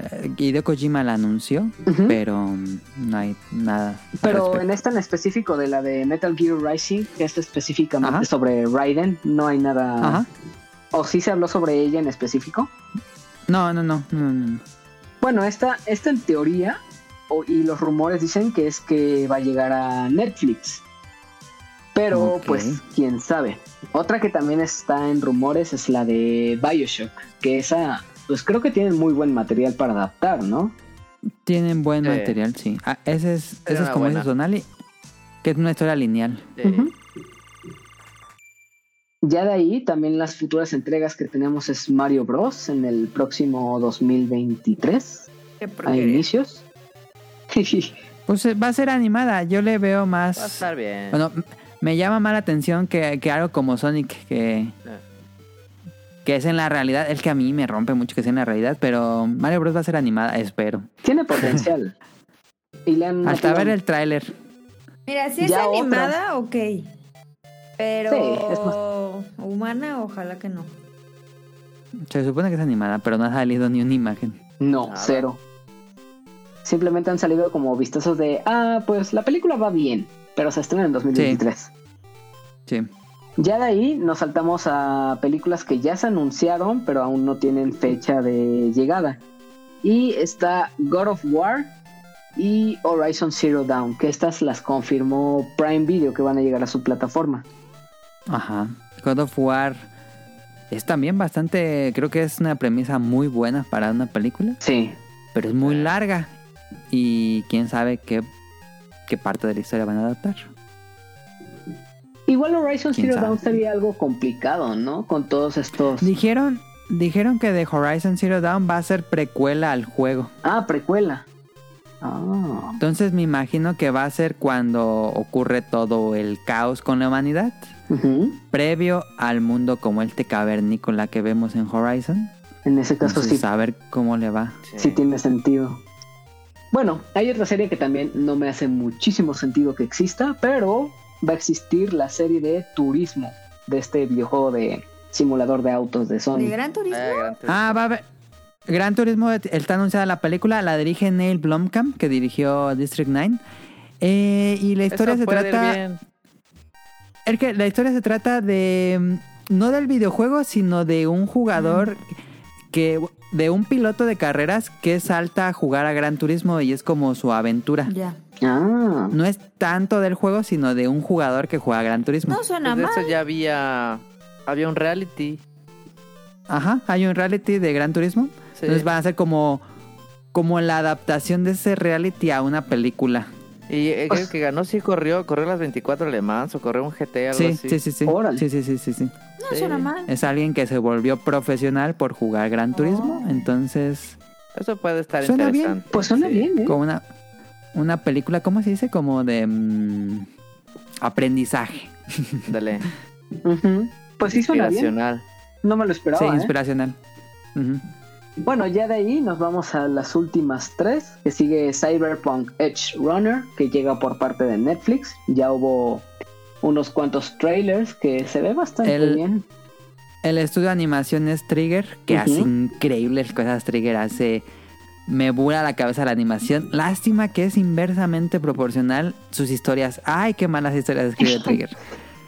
Son muy buenas animadas, están increíbles. Promare, Luz se ve increíble Promare, pero qué mala historia. Y también, ay, sus últimas series de Trigger han estado bien mal escritas, pero están bien bonitas animadas. A ver qué pasa con Cyberpunk. Ojalá alguien más les escribiera las historias a Trigger. Porque hasta el, el corto que hicieron para Star Wars Vision, increíble visualmente, pero qué mala historia. Ay, qué mal. No, pero pues sí, Pero hay potencial, hay potencial. Ajá. Cyberpunk Edge Runner se ve muy bien. ya hubo Sí, un poquito de bien anuncios. en-. Sí, ya hubo un poquito de anuncios y hay unos trailers para que se puedan ver más Ajá. o menos de qué va. Y Y- yo apoyo esto porque es animado. Sí, sí pueden aterrizarlo bastante bien. A ver si no les pasa lo mismo que les pasó con el videojuego de 2077. Mm, No, va a ser muy difícil que repliquen eso, pero bueno. Bueno, ya de ahí nos brincamos a The Last, Last of Us, que pues ya hay unos cuantos vistazos al, al set. Ya está A muy ver, ¿ustedes qué dicen? ¿Le va bien o le va mal? Mal. mal. Yo creo que le va a ir bien. Yo también creo que le va a ir bien. No creo. Sí. Porque es de HBO. Y HBO Mm. tiene buena calidad. Ese es un punto, pero ok, suena lógica la, la trama de The Last of Us, pero pues también estamos hablando de que el nicho que ha jugado este juego es bastante tóxico, ¿no? De cierta forma. Ah, Sí. tal vez sí, sí, sí, sí. Entonces... Pero es la primera parte, ¿no? Sí, ¿Quién sabe qué van a adaptar? Bueno, yo creo que sí, porque sale Joel y Ellie, Ajá. del grande y ella niña. Entonces, yo creo que van a adaptar la historia del primero. y además quién creo. sabe si va a ser basado en todo el material original o pues vaya a irse por otro otra área. Ajá. Eso Sí, es quién como- sabe. eso Yo es creo lo que le van a dar mucha atención a los Firefly. Ajá, la luciérnaga, sí. Sí. Y ya por último, pues tenemos a Sonic Prime que va a llegar a Netflix. Y estas son las sus series y películas que pues van a llegar que se basan en videojuegos. Bueno, eso es. Ha tenido muchas series Sonic, entonces siempre están pen- pensadas para un público más infantil. Infantil. Entonces, no, si no les gusta Sonic Prime, no se sientan mal, no, no son el target y seguramente una generación va a estar fascinada con Sonic Prime. Pues ahí está el tema de esta semana para no alargarnos mucho. Este, muchísimas gracias, Heladito, por el tema eh, y desarrollar todos estos puntos. Nos puso un montón de información, me siento mal porque no, no la leímos toda, pero sería un poco cansado para los escuchas decir todas, pero, pero nos dejó un montón de información. En serio, muchas gracias, Heladito. Sí, es un poquito extenso, espero no haberlos cansado con tantos datos. No, estuvo bien. Fíjate, de las de las series que mencionaste, digo, de las películas o como este híbrido entre que toman al videojuego como punto central, pero no es una adaptación. Vean Mythic Quest. Ah, qué buena serie. Ah, sí, es Está en. En En- Apple TV. Y To- Tonalia, imagínate, él como The Office, Ajá. pero en un estudio de desarrollo de videojuegos. Buenísima No serie. manches. ¿Suena bien, eh? Sí, Así, así como los mismos personajes. El jefe, que es un mamón, está bien menso, pero tiene buenas ideas. El que la, aquí hay como una Dwight, que es una mujer, y todo se basa en los problemas que tienen los desarrollos de videojuegos y es muy crítica. Critica fuertemente las microtransacciones, los sistemas de pases de batalla, los skins, todo lo critica mucho. Me gusta mucho Mythic Quest. ¿Suena bien, eh? sí, Y por supuesto aquí también nos puso el ladito High Score Gear. A mí me gustó mucho. A, a- A mí no me muchos gustó, les gusta. A, a no mucho les gusta High Score Gear, pero a mí me gustó muchísimo. Pero bueno, este... Muchas gracias, Heladito, por el tema. Vámonos al opening de la semana. Y ahorita venimos.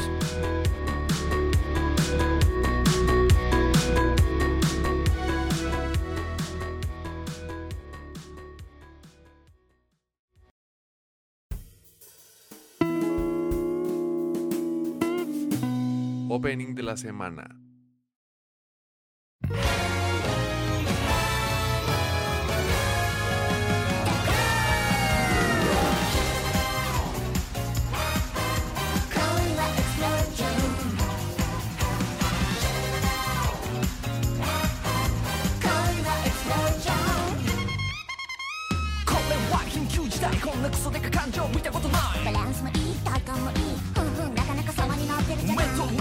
一瞬の隙も許さぬサウンドここあったが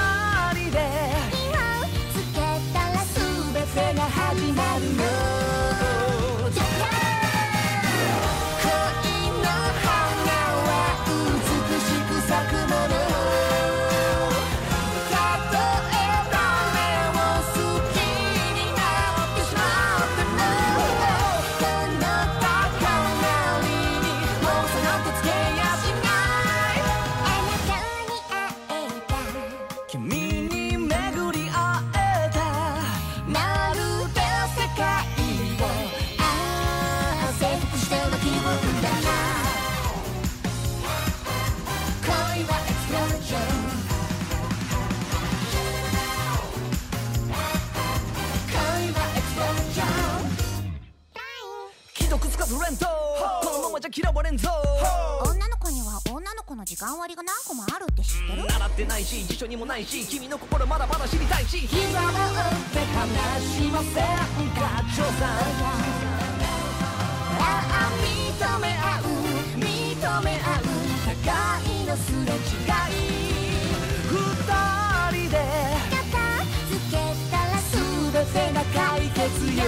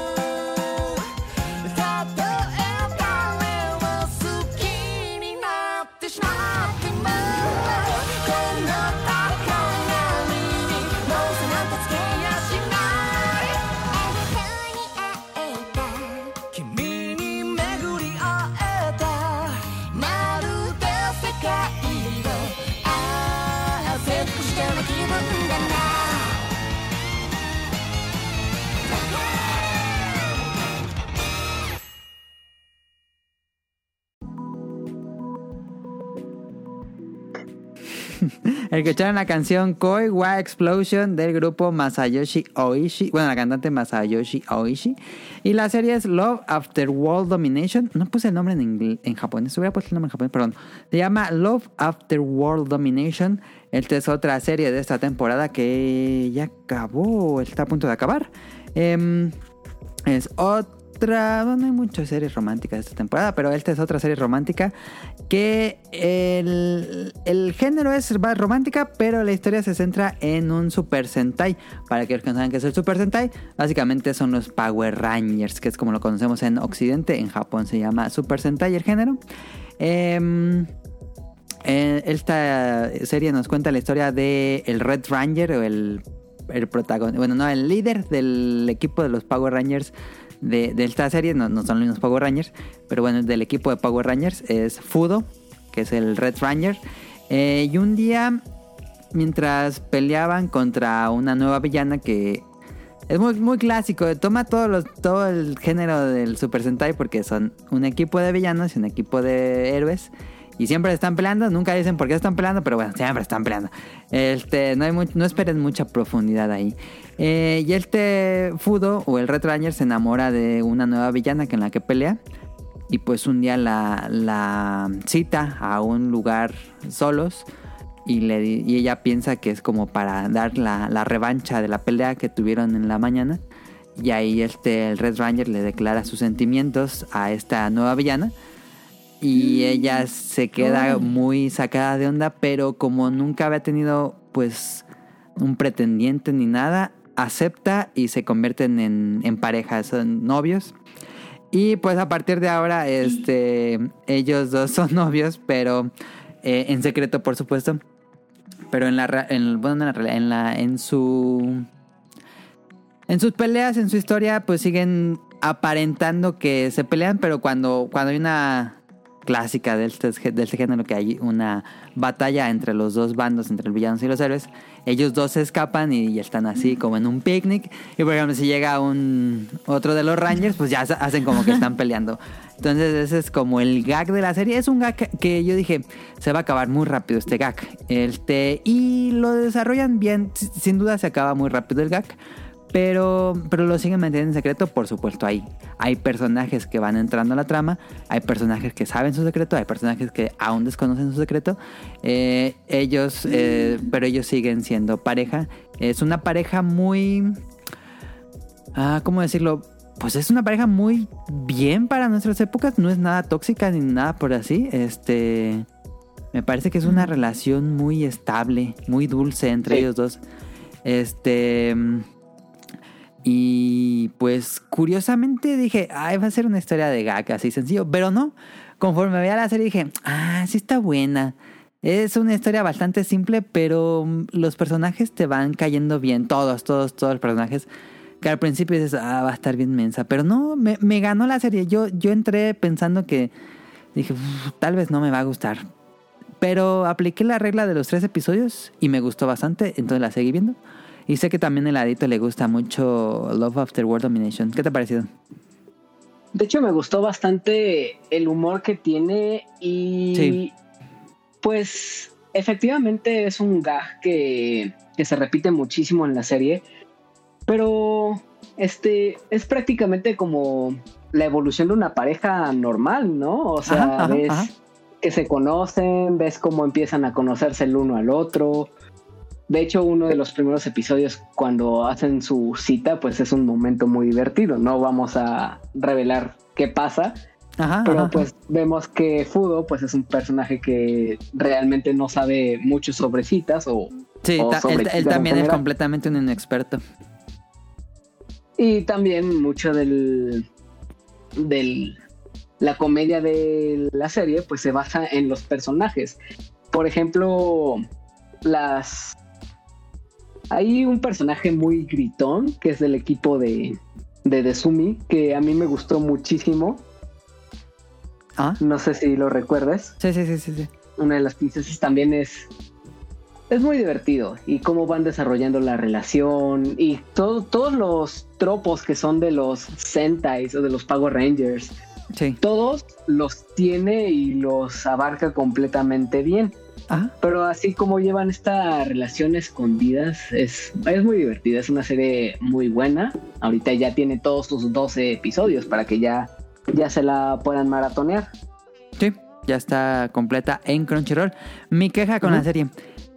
Tiene una animación muy inconsistente. De repente tiene muy buenos cuadros dibujados, pero en general es muy pobre sus trazos. A veces sí, sí están bien deformes los personajes. Híjole, sí, siento que el estudio de animación, que no puse cuál el estudio de animación era. Ah, no, no puse, se me olvidó. Este, sí se sintió muy amateur. La, la- la calidad de la serie en cuanto a animación es muy amateur. Y siento que si hubiera tenido una muy buena animación, hubiera sido una serie que hubiera destacado muchísimo esta temporada.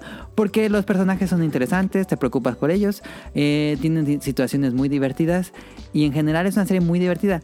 Pero pasó sin pena ni gloria, siento yo que porque la animación sí está muy malita a veces. Es mi opinión.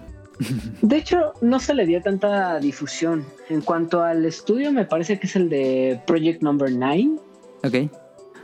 Y sí, ahorita la competencia en cuanto a los animes, pues creo que los que la tienen más, más competida es este la de Spy Family y esta de Kaguya Sama. Y Sí, pues esas esta dos es una de las series las más exitosas. Pero pues Love After World Domination, pues es una serie. Bueno, es un anime más sencillo, no tiene realmente Profundidad. una trama muy compleja o profundidad. De hecho, de momentos, creo que mi queja general es que a veces se siente que no va a ninguna parte, no Sí. tiene como una trama a seguir, sino simplemente son No hay un arco argumental. Exacto. Y los episodios no están tan conectados el uno al otro. O sea, simplemente tienen una conexión muy ligera y ya des- ahí desarrollan una historia completamente distinta en cada episodio. Sí. Cuando meten este drama de que hay quienes saben de su relación o, cómo logran esconderlo, creo que es lo más entretenido y lo más divertido de esta serie. Sí, sí, sin duda. Ahí está Love After World Domination en Crunchyroll, si les interesa. Vámonos a los datos curiosos.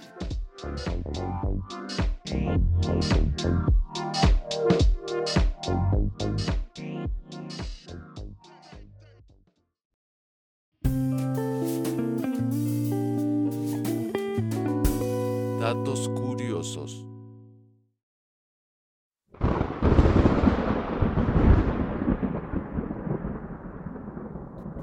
Uh.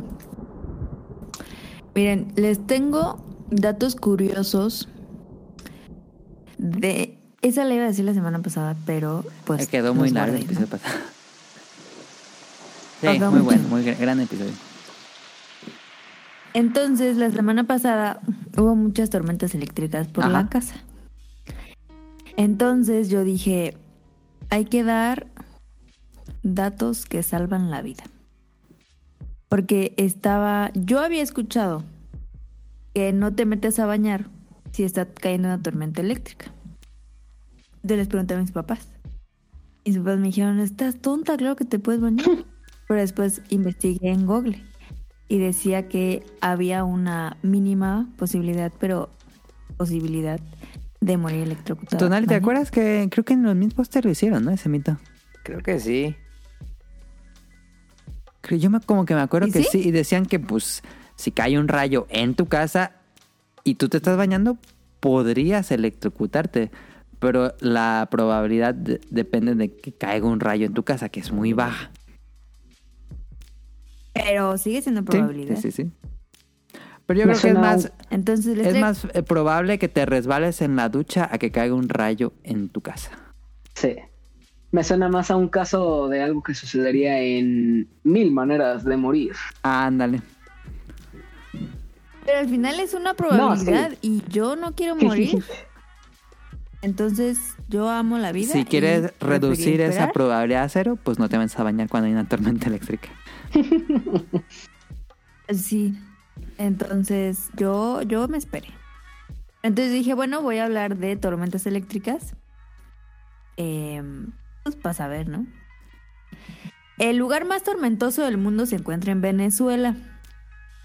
Se forman unas 44 mil tormentas. ¿Ustedes sabían que se forman 44 mil tormentas al día en la Tierra? No. Y unas No. 17 millones al año. O sea, son muchas.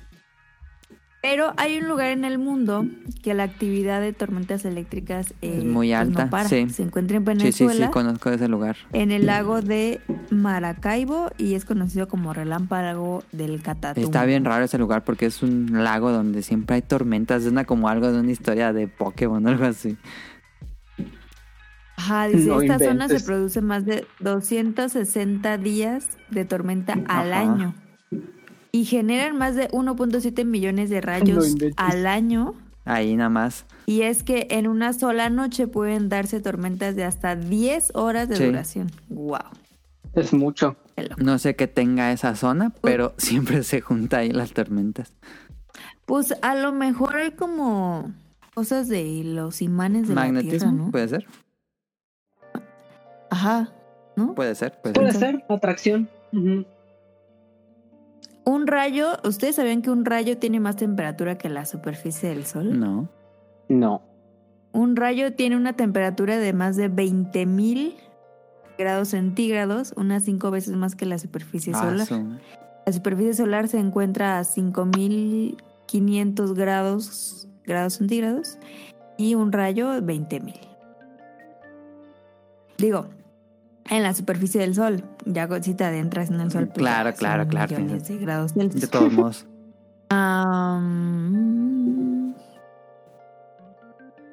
¿Ustedes sabían que con la energía de un rayo podríamos hacer 4000 pan tostados? Sí, tienen ¿Qué? muchísima energía. Una tormenta eléctrica tiene mu- como para alimentar una ciudad por, por un año, una tormenta eléctrica.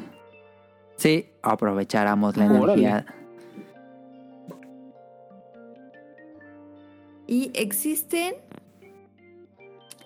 unos rayos dormidos. Ustedes van a decir, ¿por qué dormidos?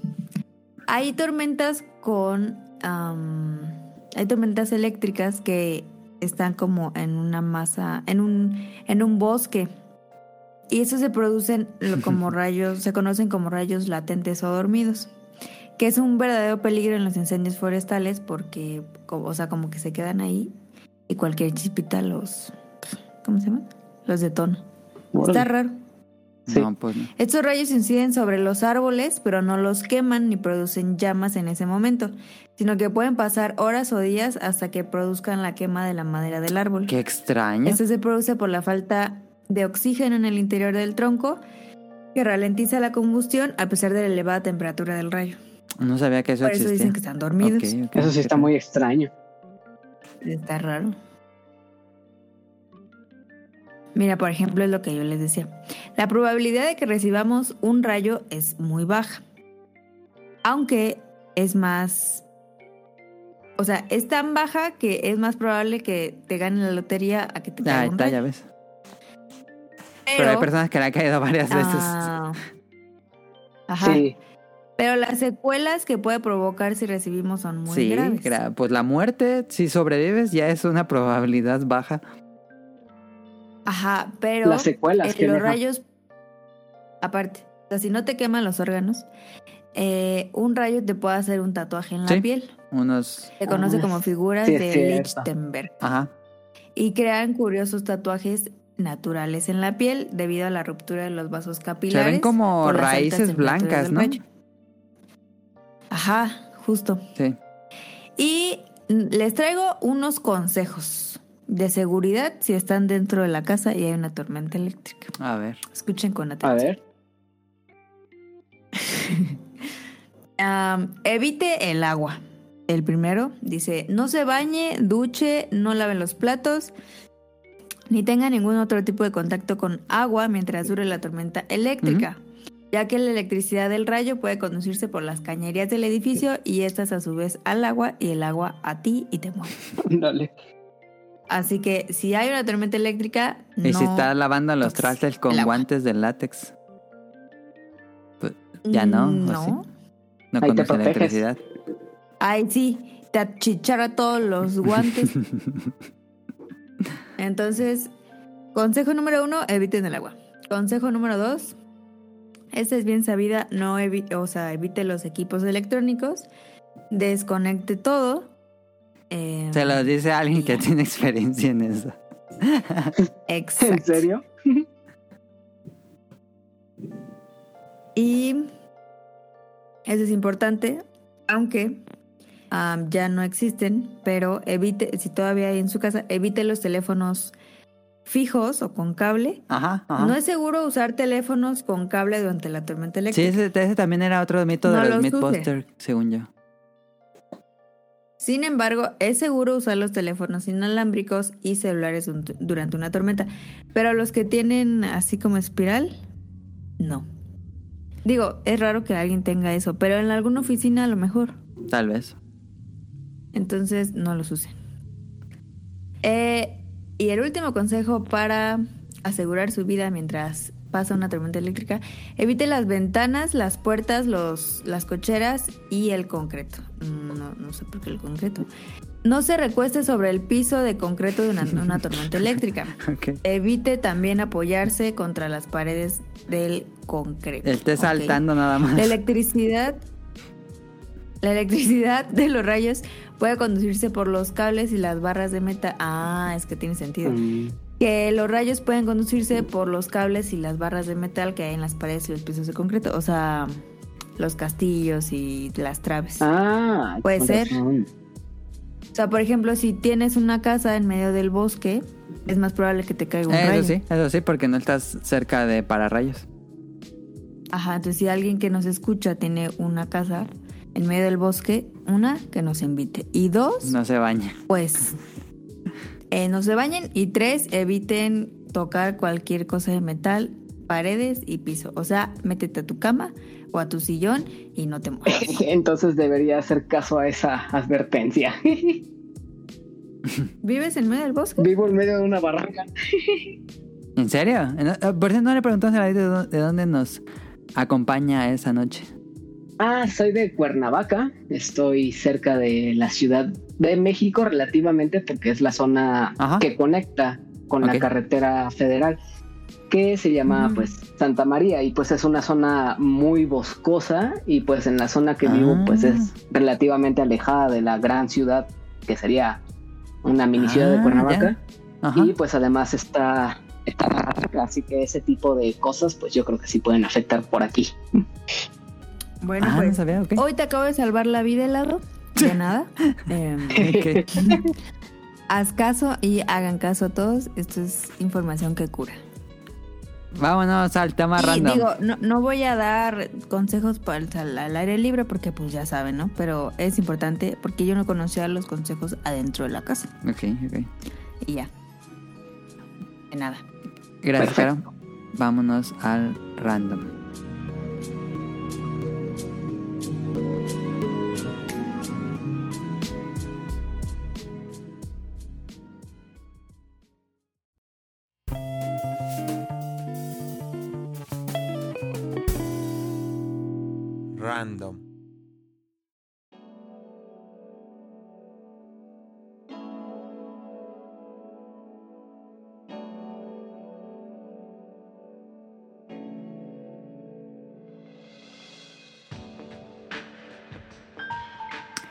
Eh, puse rápido en random, medio improvisado. ¿Qué te deprime en un centro comercial? Creo que no, no creo que lo hayamos hecho.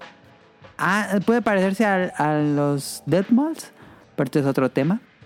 Este, sin duda los Dead Malls pueden, pueden deprimir un poco, pero ¿qué les deprime en un centro comercial? Donali, Los precios. Pues la luz. La luz siempre es fea. ¿La luz crees que esta luz artificial, ¿cómo se llama? Pues no siempre, pues, pero hay unos que a veces como que no les sirven todas las luces. Ajá, ajá. Ajá. Y está bien triste. Sí. Sobre todo en Sorianas. En- Cuando sí, la luz o- está muy, digo, el techo está muy alto también, ¿no? Y que no hay mucha luz. Sí, también. Sí. Ujú. Este hace como una luz como grisácea. Una luz más tenue, ¿no? Sí. Como que no ilumina completamente bien, pero pues ahí está la luz encendida en teoría. ¿En cuál de Morelia Sí. dirías, Tonali? En el que estaba ahí la comercial del centro, ese estaba bien gacho. Ah, neta, ese sí. Sí, yo iba a ese. Ese sí está bien deprimente. Todavía existe, ¿verdad? Sí, todavía existe, ya tiene mucho que no voy. fíjate. No, ya tengo años que Lo no voy. remodelaron. ¿Ah, sí? Sí. No, es que estaba bien viejísimo ese centro comercial. Yo creo que es de los más viejos de Morelia. Sí, seguro. Ese estaba bien raro. Luego así había unas partes como que ya había, si no tenía un, un, eh, uno de piso, ¿cómo se llama? Un, eh, un Ah, azulejo. cosas Sí, así. sí, como que le faltaba azulejos. Bien, bien feo. O que luego los techos les faltan como los cuadritos. También, sí. Ah, sí, cierto, Eso también. también. Cuando ves goteras y que hay una, una, hay una cubeta. O los cartones ahí tirados en el piso remojándose. Ah, sí, clásico de cartón mojado. Sí, cierto. Sí. A mí me deprime cuando las escaleras no sirven. Las caras eléctricas. Ajá, cuando están paradas dices, qué pedo. Ay. ¿no les pasa la suerte de que solo está descompuesta la que es para subir, pero la que está para bajar es la única que sirve? Sí, sí, sí, sí. Ah, sí. Sí. Me deprimen los precios. Que no el los productos, ¿no? Como que a veces el, el no ver muchos productos es, es raro, pero luego que ¿No no, les todo. deprime que, que, que no hay como renovación de stock? Que siempre tengan lo mismo. Como que vas y siempre hay lo mismo. Ajá. Ah, sí, también. Pues eso no, Porque fíjate. Digo, están no, bien no es, vacíos no- no es algunos. como que vayas diario. Sí, Solo cuando están vacíos. vacíos Vacío. algunos pasillos, sí. Sí. O que hay muchos locales en renta. Ah, eso también, ¿no? en En una plaza Altozano. comercial que está en muchos lugares así. Em, ¿Tu ladito? ¿Qué más? A mí lo que me deprime, por ejemplo, en un, en un supermercado al, al que voy aquí cerca de donde frecuento mis actividades, pues por ejemplo, me sé que no es un lugar acostumbrado, pero por ejemplo, cuando llego a buscar algún videojuego que me es más fácil pasar al super que a una tienda departamental, ya que paso seguido, pues el hecho de que nunca cambien los videojuegos y el mismo Ah, juego sí. que lleva desde hace años ahí en, en su vitrina, sigue ahí sin venderse y no actualizan como su catálogo. Ninja Pixel para Nintendo 10. Exacto. De hecho, creo que ahí todavía tenían juegos de, Wii U ahí vendiéndose. Neta. Sí. Sí, en los... Generalmente en los Orianas. Tienen juegos bien viejos en los Orianas. Sí. Sí, es que no son cierto, como. sí. No son cosas que re- renueven. También, por ejemplo, en pantallas o en consolas y esas cosas. O sea, como que lo tienen bien abandonado. O cuando vas ahí a. a- ay, esa es otra cosa bien depre- de- deprimente. Cuando vas a una zona en la que necesitas preguntarle algo a algún empleado y no hay nadie. Y le tienen que estar microfoneando a que llegue y se tarda miles de horas para llegar. Sí, sí, sí, sí, sí, sí. ¿Alguno más que tenga? A mí me deprime mucho. Bueno, pues ya tiene rato que no voy.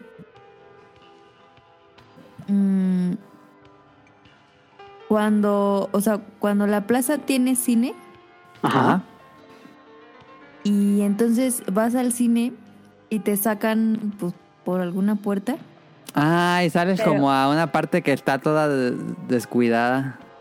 Ajá, como que abandonada, así como que nunca hay nada y Ajá, todo ajá. cerrado. Eso me deprime mucho. Como Sí, que sales sí, con sí. la euforia de la película y te quedas, güey, ¿qué pedo? ¿Dónde Sales salí?" por la parte trasera. Sí. Y eso se da mucho en el Plaza Morelia. Así unos pasillos bien mal iluminados. Con trampas de ratas. Con trampa de ratas, sí, sí, sí. sí. Igual aquí en, Eso- Eso me Aquí- deprime.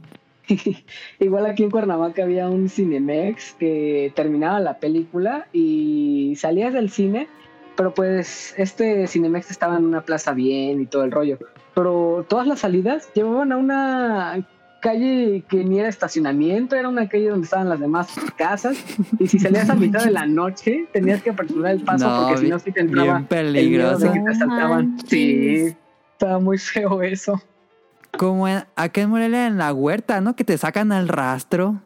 Ah, sí, no Renata. Te inventes. sacan a la calle, sí, sí es cierto. Qué horror. Y en la noche, y que aparte que ni está pavimentado. Sí, sí, sí, en la huerta. Al lado hay un Totalmente Se rastro. acaban por, atla- por al lado, por atrás. Sí.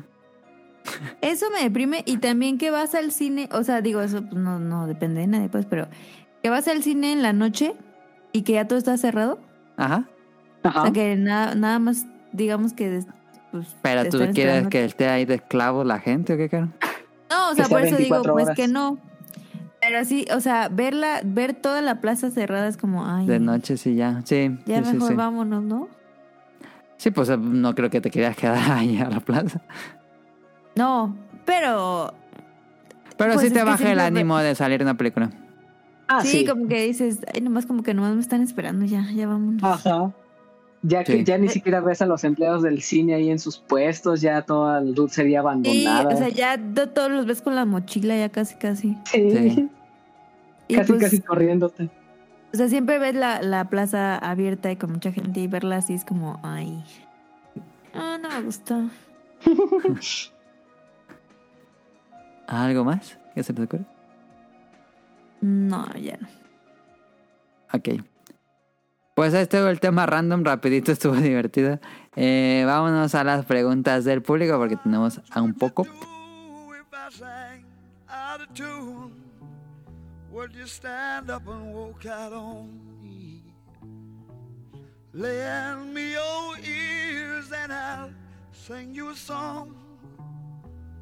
I will try not to sing out of key.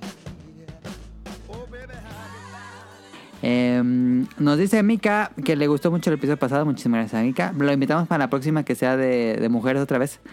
Este. Mm, Nos dice, a ustedes como hombres, Tonal y tú, y bueno, también el Edito, ¿han vivido una anécdota similar a la de las chicas, pero en otra temática que no sean videojuegos? Como comprar un regalo para su mamá o algún tipo de artículo para el hogar o que se sientan agredidos de una u otra manera por los vendedores. ¿Algún prejuicio? ¿Discriminados? ¿Les ha pasado? Mm, deja de pensar. Pues es extraño porque, por ejemplo, y es, es muy raro, pero obviamente el color rosa, por ejemplo, lo tienen este muy asociado con que es un color de niñas y todo eso. Pero por ejemplo, a mí siempre fue un color que me gustó muchísimo. Fácilmente puedo decirte que es uno de mis colores favoritos, el color rosa. O, por ejemplo, todo esto de Sakura Card Captors o Sailor Moon. Sí, o sí, sí, sí. películas y series así, pues el hecho de decir que te gustan, pues obviamente era crucificado. Y pues esa también era como de esos errores que cometí que eras de, ok, tal vez no debes decirlo en este entorno de personas porque te van a, a catalogar de cierta forma. Y pues obviamente este tipo de cosas generó muchos prejuicios sobre mí, muchas ideas erróneas de mi persona. Ok. Y pues eso simplemente generó que pues ya no hable tan abiertamente de mis gustos o de las cosas que yo tengo preferencia. O sea, son cosas Ah. como que, que me, me hicieron una persona más cerrada o más introvertida el hecho de ser atacado por este tipo de detalles. Mm, ok. Mm. Qué mal. Mm, a mí nomás, o sea, como... Digo, pero no necesariamente discriminación o cosas así como de, de ir a comprar cosas o así. Pero de... mm, O de actitudes de conocidos o así, de pedir un trago, o pedir... De repente a mí me gusta pedir coctelería, me gusta pedir este... Mm, chitón y cosas así. Y... O lo, por ejemplo, no voy con, con más gente y, y está una chava o, o alguien más así. Y le dan el cóctel a ella y a ella. mil cerveza o cosas así, ¿no? Ah, sí, Mm. no, Como que dan por hecho que es para mujer el trago. Ajá. Mm, sí. Ah, no sabía que eso pasaba. Sí, Sí, sí- o yo sí generalmente pido cervezas eh, eh, claras o... Sí, o sea, eh, IPAs, este, APAs, cosas así. Y como que es más normal que, que, que te recomienden una cerveza oscura, ¿no? Por ser hombre. Sí, que como que está más fuerte es para hombre. Exacto. Sí, sí pasa. Pero digo, no, no necesari- necesariamente debe ser cosas de... Por ejemplo, yo conozco muchos a, a, a un- en unos bares, pues yo conozco a la gente que trabaja ahí, ¿no? Y pues luego lo hacen porque, pues también es la, con- la digamos, la conducta de consumo, ¿no? Ah, No necesariamente porque son, este, discriminando gente, ¿no? O que tengan un género en es específico. lo más común que sucede. Exacto, sí, sí, sí. Ok. Como que lo hacen por default. Ah. No, pues a mí no. Yo le he comprado así como regalos a mi mamá, como bolsas o algún collar. Pero pues se entiende que es un regalo, no, no me han visto raro o algo así, no. Em, nos dice Oscar Guerrero, hola, ¿cómo están? Saludos al elenco, invitados si los hay. En esta ocasión me gustaría comentarles mi experiencia de estos días con el servicio de PlayStation Plus Plus, Plus Extra o como se llame. En particular me ha parecido bueno el catálogo, aunque no es muy grande por el momento. Me he encontrado dos o tres joyitas que tal vez sin el servicio no las hubiera conocido, como por ejemplo Slide Spire, que me tiene enganchado el jueguito ese. Qué bueno que Oscar probó Slide Spire, yo siempre invito a que todas las personas prueben, aunque sea Slide Spire alguna vez en la vida, porque es muy bueno. Sí, Tetris bueno. Effect, ahí está otro que recomienda Tonali. Eh, Ah, qué bueno. Que ah, que hinche juego perfecto para jugar con audífonos, cuarto oscuro y pantalla 4K. O por ejemplo, tener la oportunidad de jugar Death Stranding Director Cuts, que si bien había jugado la versión de Play 4, nunca lo terminé y me había quedado en el capítulo 3. Y en esta ocasión, con todas las mejoras que conlleva, ahora sí pienso acabarlo. Y en fin, son varios los juegos que creo que merecen la pena y si bien no es tan grande como la oferta de Xbox, pues creo que va por buen camino. Ahora toca esperar para ver cómo evoluciona la propuesta de Sony. En fin, no me extiendo más, pero sí me gustaría saber si ustedes tienen el servicio y qué les ha parecido. Saludos, que estén bien y no maldigan en alienígena porque ellos los escuchan. Em, no, no lo he probado, no lo he usado. Me pareció... mm, No me, no me pareció atractivo de entrada. Porque por lo general ya todos los juegos los tengo. Entonces no, no me dan ganas de probarlo aún. No soy mucho de, de servicios, la verdad. Em, dice Posdata, ¿podrían en caso de estar Tonali en el podcast preguntarle qué le parece la barra Sonos Beam 2 se- segunda? Sí, segunda generación. pues no la he probado, pero aquí a la vuelta la abrieron un Sonos, fíjate. No tiene son. Ah, sí la vi, sí la vi, sí, sí. Pero pues no la he probado, no, la verdad no sé, no conozco, no he probado ningún ningún eh, producto de Sonos, de hecho. Sonos. ¿Y no. tienen alguna... Ah, ¿cómo decirlo? ¿Respaldo de que es una buena marca o algo así? No tengo ¿Reputación? ¿No? ¿Tú que La eres sabes de sonido? Yo no, o sea, no tengo entendido que no es una marca muy, digamos, De buena repu- o de de reputación. buena reputación seguro, pero de así Ah. de ¿De gama masivo, alta? no. Mm. Porque no, no, no son necesariamente baratos. Mm. Entonces, pero no sé, la verdad no lo sé. Eh, supongo que es para la tele, porque es con una Sí. barra, ¿no? Una barra de sonido. Pues yo diría que te aseguro que suena mejor que cualquier tele. Pues yo creo que mejor ha de haber muchos videos de reviews. No somos los indicados para decirte si está buena o mala, pero seguramente hay muchas personas en YouTube que hayan tenido una reseña, o hayan tenido experiencia con la barra de sonido. Nosotros, eh, yo no, no sabría decirte. Yo te, Yo digo te cuando es como recomiendo- cosas de bocinas y cosas de así para audio, para producción. Para escuchar así entretenimiento no le sé tanto, fíjate. Ok. Cosas de, de, de, de estudio, sí. Si tuvieras que recomendar una marca, ¿cuál recomendarías, Nari? ¿De qué? Pues de audio, de bocinas, de audífonos, todo Ah. este producto. Pues, de bocinas, fíjate, yo así, digamos, precio-calidad. Porque digo, te podrá recomendar unas que cuestan así, millones, de, no, no, no sé si millones, pero cientos de miles, ¿no? No, pero pues algo accesible. Ay, al cientos de miles. Pues hay, hay, hay equipo de... No, pues, que- pero pues algo que, que no. Yo no. diría marca que no necesariamente para su tele, pero si la pueden conectar a la tele, pues estaría muy chido. Yo quise hacer eso con las que tengo aquí, pero no pude. Em, porque tiene salida audio óptica, entonces Mm. No sé. Voy a investigar después por un adaptador. Pero Presonus em, me parece una marca súper accesible, que tiene un muy buen precio. Y que de lo que yo he probado, suenan. Suenan. Este. Suenan más caras. Ok. De lo que te así. ¿Cómo se llama la marca? ¿Dijiste Proson? Presonus. Presonus. Presonus es una marca con- que tiene años en la industria del audio profesional. Ok. Eh, y pues unos moni- tienen monitores como para escuchar así normal, para que lo pongas en tu sala, y monitores de estudio de producción y cosas así. Y este de master, y cosas muy caras y cosas baratas. Pero, pero o sea, lo más caro de Presonus no es, no es tan, tan prohibitivo como un Genelec o como un Adams, cosas así que suenan, suenan increíble. Pero, o sea, la verdad es que Presonus te cuesta, no sé, la mitad que, que unas bocinas Yamaha, que también son muy, muy, muy populares. Y yo creo que suenan mejor Presonus. Ok, ok, ok. Por ejemplo, las más, las más vendidas, o sea, el bestseller de, de bocinas son las KRK, las Rocket.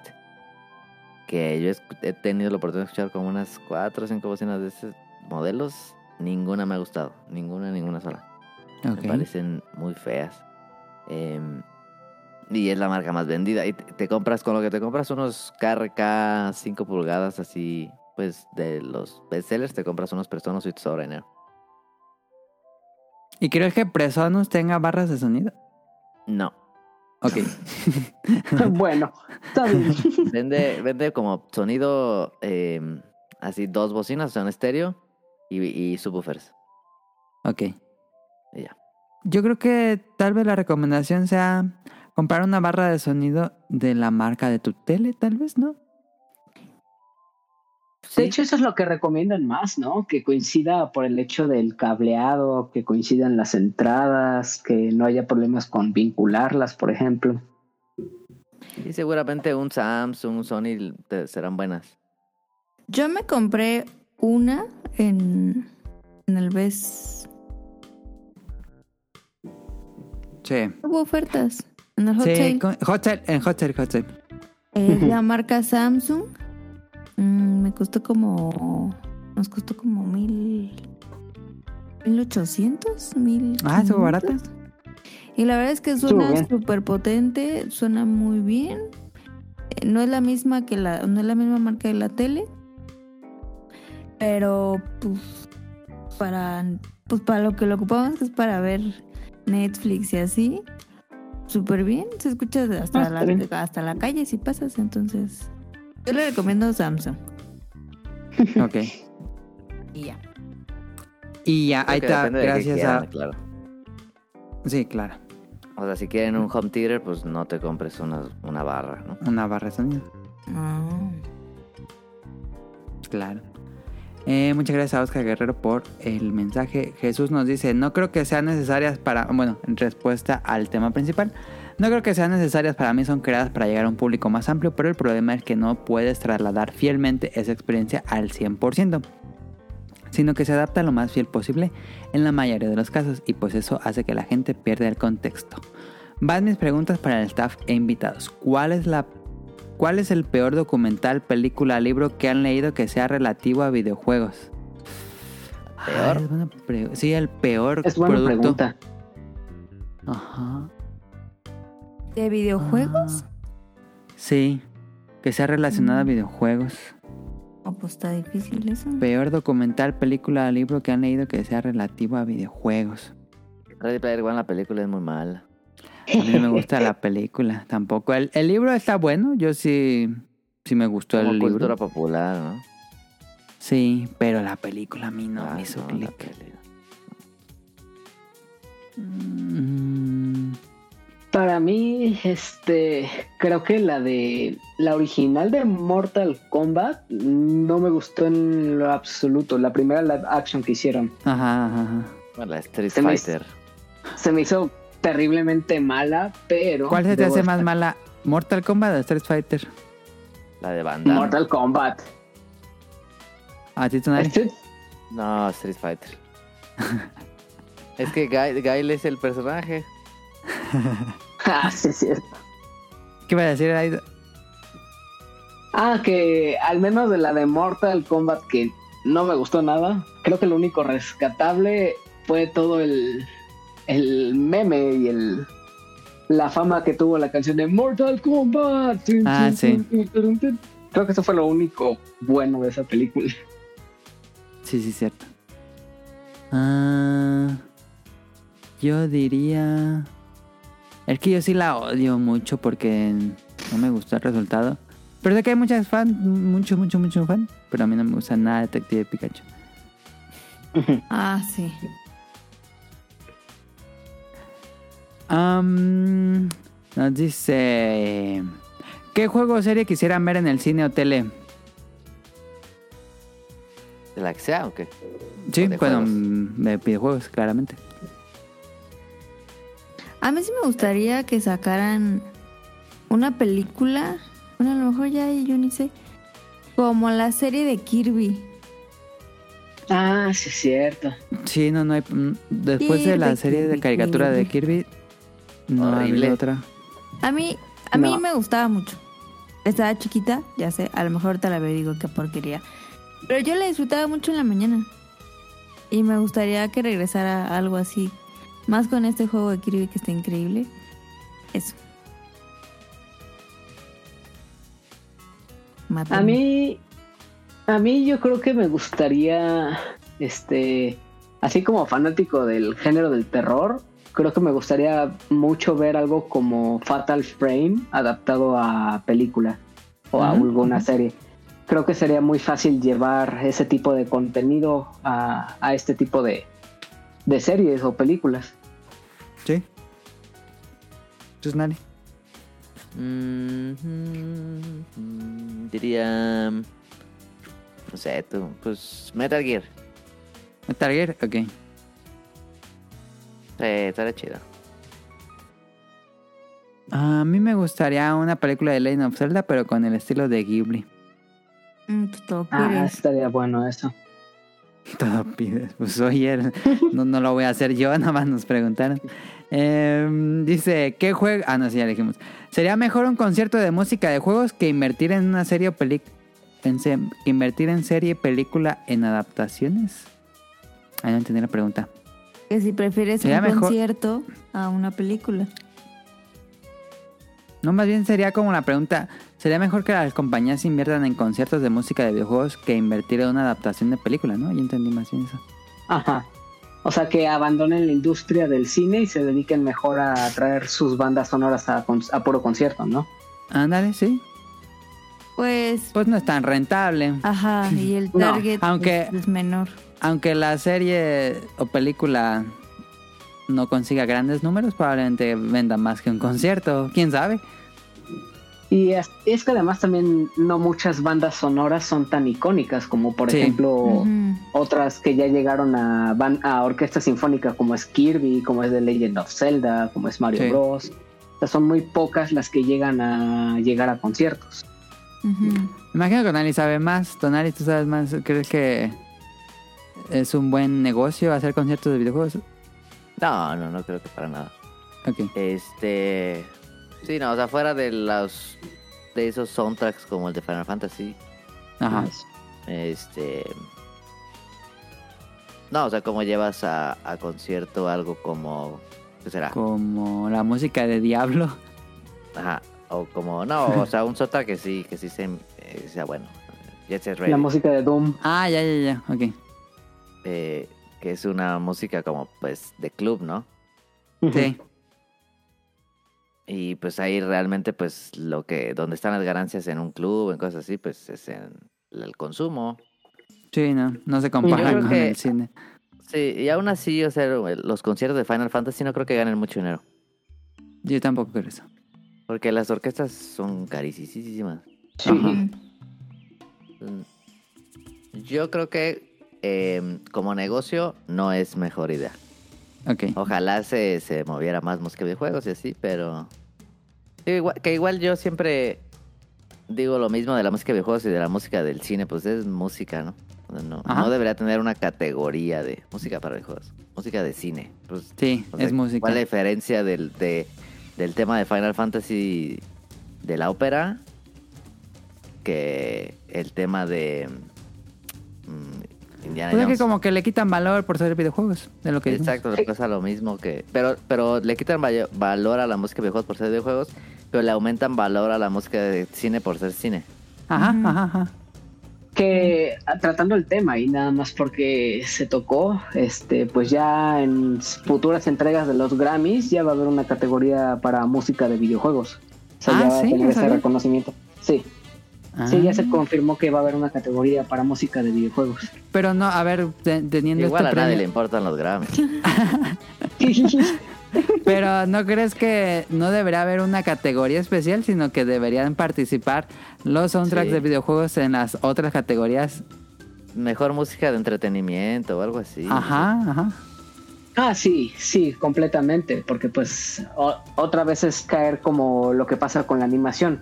O sea, Sí. aquí le quitan mérito a pues obviamente piezas que son muy bonitas. Por ejemplo, las de Final Fantasy no le deben a ninguna otra pieza sinfónica. Ajá. No, para nada. Y pues el hecho de, o sea, sí, sí entiendo lo que dicen de que aún así pues es minimizarlas un poco al darle solo una categoría, pero creo que es algo bueno porque pues ya se está abriendo la conversación o ya se le está Ajá, dando ajá, a conocer de, oigan, existe este segmento que es música de videojuegos y que también vale la pena echarle un ojo, o sea, ya, ya más adelante que llegue a a una más grande categoría o que compita uno a uno con, por ejemplo, el mejor álbum del año, pues eso ya sería más adelante. Pero pues ahorita mínimo ya se abrió esa conversación. Sí. Sí. sí, Igual en sí. los videojuegos es difícil a... Porque no todos van a poder participar de eso. Por ejemplo, hay, hay juegos que tienen música interactiva. Ajá. música que, de- reactiva. que es contextual, Ajá, exacto. Como en Red Dead Redemption. como Red Dead Redemption. Entonces, Sí, es no complicado. necesariamente es lineal la rola, ¿no? Ajá, ajá, ajá. Pero Sí. es muy raro. Se me dice que es, muy, es un ejemplo, es- digo, es... No, yo creo que Existe, pasa pero es raro. pa- no, pasa, pasa mucho. Más bien, o sea, los va a pasar como en los Pero, pero Óscares, se puede ¿no? hacer Mejor una pieza, ¿no? Se puede hacer No, una pero eso pieza es como base. los Óscares. Que es Ajá. mejor música y mejor tema. Ah, ya, ok, sí, sí, sí, sí, sí, sí, sí. Tiene razón. Sí. Nos dice, ¿cuál es el juego al que le han dedicado más horas de su vida cuando eran más jóvenes y calvos? Más bien no calvos, sino lo contrario, ¿no? Con mucho pelo. Sí. Ajá, eso me sacó de onda un poco. Mm, Este... Monster Hunter. Pues yo creo que Monster Hunter. sí. Bueno, al Halo le metimos... No mames. Ah, sí, Halo. todo- si sumamos todos los Halos, Sí, en línea. Tal o sea, vez- entre Halo 2, Halo 3 y Reach. No mames. no mames, jugamos un todos los madre, días. Todos los días en la noche. Sí. Sí, Halo y Monster Hunter. ¿Tú, Aladito? Yo, pues, un clásico, yo creo que GTA San Andreas es un juego al que le invertí muchísimo tiempo. Hubo otro juego que no sé las horas que le invertí. Uno como niño percibe el tiempo distinto a cuando es adulto, Sí. pero por cuestiones emocionales, pues recuerdo que jugué muchísimo Metroid Fusion, le lo repetía una y otra y otra vez, no sé cuántas horas habrán sido, y también a la saga de tanto Mega Man X como a la de Mega Man Zero, recuerdo que son juegos que les di muchísimas horas de juego. Ok. ¿Tú, Caro? Mira, no sé si ahorita es panel de Pon. Yo creo que sí. Eh, Yoshi Island o Mario Odyssey. No, eh, Galaxy. Los, los Galaxy les, les metí mucho. Pero no sé si eso supera panel de Pon, la verdad. Nos dice, ¿qué opinan de las restricciones que imponen algunas empresas de cero tolerancia a Spotify y redes sociales? Están idiotas. Pero ¿cómo, cómo es eso? A ver, eh, no entendí la pregunta más bien Pues yo. que no puedes escuchar música. Que te cancelan. Ah, en el trabajo. Ajá, o sea, Ah, ya, ya, ya. en ya, la ya, computadora te cancelan esas aplicaciones y no, no puedes escuchar. Ya. Están Pues sí está muy de... mm, De 1984 Pues sí, y eso Big te Brother y hace- cosas así. Eso te hace más productivo, o sea, Al Sí, final, Sí, sí, sí. a los jefes no les debe de importar cómo trabajas, sino los resultados que das. Ajá. Les es, es contraproducente porque, por ejemplo, en, en empresas como Amazon, en paquetería, o sea, si llegas a ver documentales o ver cómo trabajan, muchos están concentrados con audífonos porque encuentran cierta música para agarrar un ritmo en el momento en el que están empacando. Entonces, como que sincronizan sus movimientos para que coincidan con la música y pues de esa manera se concentran mucho más. Pero sí, el hecho de que muchas empresas prohíban esto, incluso las mismas que una vez entras a trabajar te quitan el teléfono y cuando Ajá. salgas te lo devuelvan, esas son Pero esas, esas comportamientos empresas, tóxicos. yo creo que esa es por seguridad, ¿no? Porque Daniel me comentaba eso, que, que eso pasa en su empresa. Pero que Ajá. usan maquinaria muy peligrosa, tienes que estar Ah, completamente bueno. concentrado y tus oídos tienen que estar libres para escuchar cualquier cosa. Entonces Sí, son, eso ahí sí. No, o depende sea, ahí del sí. contexto. Bueno, en este tipo de cosas sí es más comprensible. Pero, Sí. o sea, hasta el mismo empleado te está diciendo pues que sí se necesita. Pero en este caso que te dice la pregunta, pues claramente es un imbécil que se cree un estúpido jefe que cree que pierden el tiempo en el celular y por eso. Yo digo, pues, estoy enojada, pero no sé. Sí, es, es tóxico. Pero sí es, depende. Y por último nos dice, ¿qué memorabilia tienen de los Simpsons? ¿Y qué? Ah, fíjate que nada. ¿Verdad que no? ¿Memorabilia? Yo no tengo nada. ¿Qué memorabilia tienen de los Simpsons? ¿Mercancía? Ay, nada, eso, eso, eso es de normis, ¿no? Los Simpson. Tener mercancía de los Simpsons. Mm, Que es un buen tema, ¿eh? Es que la memorabilia de los Simpsons es fea. Lo único que Sí. tiene Pues que no Adam me- son creo unas que- tarjetas. Cuando sacas a los Simpsons de, de la serie, siempre se siente raro. Sí. Pero que no memorabilia también podría ser más bien un momento que atesoren o que les traiga buenos recuerdos, por ejemplo, de la serie. O sea, que haya sucedido un Ah, capítulo en algún momento en especial de sus vidas. No. No, más bien sería recuerdos, ¿no? Memorabilia sí es este un producto sí, físico. merchandise. Merchandise. Memorabilia. Ah, bueno. De, Pues, que- de me los gusta mucho. de los libros. Sí, por ejemplo, es lo que iba a decir. De, de memorable tengo los dos libros de los Simpsons. Uno que cuenta los episodios del 1 al como el 150.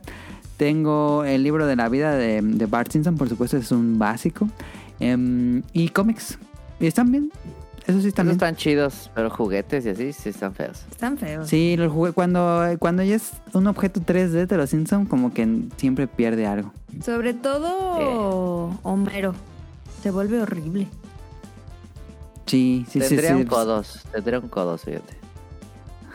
El, el, jue- el cartucho, bueno, ajá, el, el cartucho del juego de Krusty's Funhouse cuenta Funhouse. como me- memorabilia.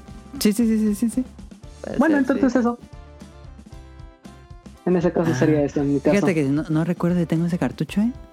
Ahora que lo pienso, no recuerdo si tengo ese cartucho. Tengo Bars No, Nightmare, creo que no lo tienes. pero el Funhouse no lo tengo, ¿eh? No, ya está bien caro. Nah, no creo que sea caro. Nah, ese es este no, nah, no creo. No creo que esté caro. Ese es común. Este, muchas gracias a Jesús, saludos y abrazos. Este nos dice Burning Han. ¿Qué opinan acerca de lo de Pokémon Unite y Mamitas Club? ¿Consideran Estuvo justo, justo lo del cambio del nombre? Y si no, ¿por No. qué? No, pues no está, está injusto, ¿no? ¿Crees que estén.? A ver, da un contexto para la gente que no entiende qué estábamos hablando. Por favor. Ah, pues hubo un torneo no como calificó un equipo mexicano, ¿no?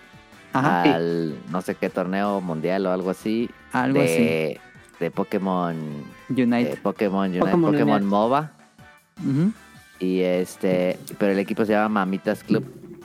Y este, ¿Se te hace ofensivo, Caro, Mamitas Club? Pues. e- Es, Es que un depende terreno mucho, gris. sí, es un terreno Pero muy pasaron y los aceptaron, los dejaron competir y luego les dijeron que se cambiaran el nombre. Ajá. Pues le hubieran puesto desde el inicio que, o sea, si querían Que competir no, para no los dejan entrado. Ah, exacto. Ajá. Así sí. No, pero.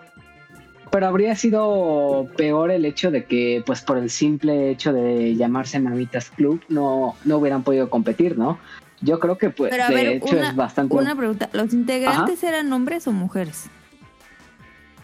No sé. No sabemos. Supongo que hombres. Si son hombres, sé, sí lo siento un poco ofensivo. ofensivo. Pero Creo que un está- gag de ellos. Está basada en un bar que ellos asisten. Que el bar de Exacto. Club. ¿Qué tal que ellos iban a, a este bar y se empezaron a jugar? ¿Y cómo le ponemos al equipo? Ajá. Vamos a ponerle Mamitas Club. Fue Los un mame entre ellos. que le pongan los borbotones ahora. Ah, o sea, si, si hubiera una, una, no sé, una grosería o algo así, pues sí lo entiendo. Sí, yo tampoco creo que sea ¿De qué es el torneo? De de Pokémon. Pokémon, Pokémon Unite. Unite. Un videojuego de Pokémon. Híjole. Pues realmente es que yo, es, yo... es, es divertido el nombre. Ajá. O sea, sí entiendo Aparte que... van a ir a jugar a Londres, allá ni van a saber qué es Mamitas. Pero pues también estamos hablando que es una empresa que es muy delicada con los temas legales. Sí, eso sí. Y pues eso- el hecho de que los vinculen con Mamitas Club Puebla, que es un club para caballeros Exacto. de pues señoritas Ah, sí que... existe Mamitas Club Puebla. Sí, sí creo que existe. sí. Sí, sí, sí, Ah. sí. Sí. Es Sí, que sí, es justo el adito dijo las ¿Y cosas. qué tal si, y qué tal, qué tal si estuvieran patrocinados por Mamitas Club? Nah, pues nada. ¿Tú crees que Pero si, digamos, si ellos hubieran estado patrocinados por... ¿Qué tal que Hay, un empleados- lineamiento, se supone que en videojuegos hay un lineamiento que no te puede mm, patrocinar eh, un producto que sea para adultos. Una marca, una marca que sea para adultos no puede patrocinarte si eres un torneo de videojuegos. Ya. O sea, Depende del videojuego, pero por ejemplo, eh, hace tiempo quisieron hacer un torneo de, creo que del, bueno, de un MOBA o algo así, y los iba a patrocinar Pornhub y le dijeron, no, esos no, esos tienen lineamientos, no te puede patrocinar Pornhub. no, No inventes. Entonces puede pasar eso aquí.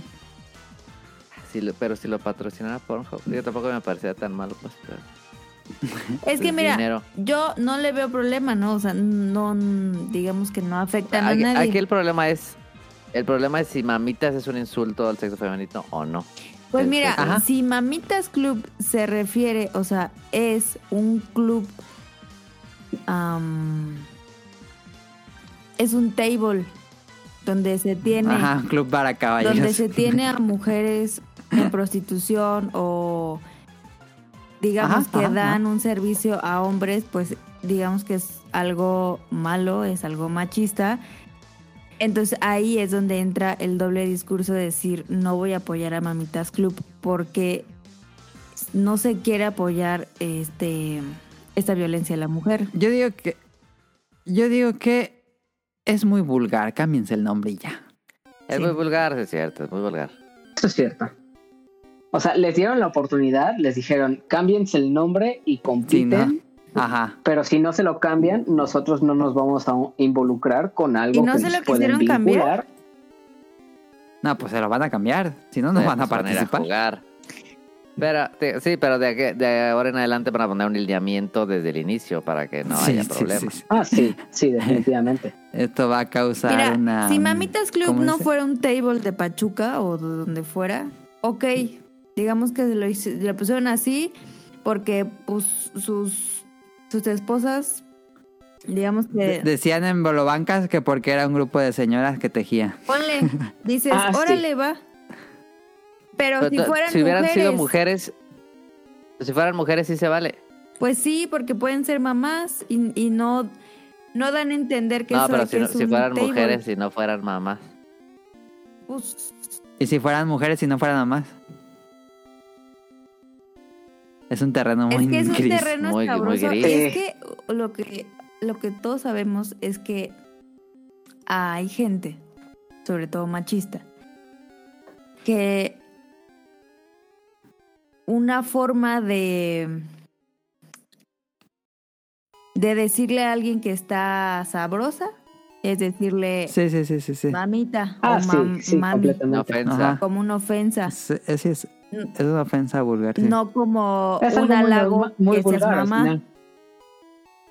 Sí. Ah, no. Entonces, tú vas en la calle y te dicen, no sé, mamitas, lo que quieras, o mamita club, te va a molestar porque sabes lo que quiere decir esa palabra.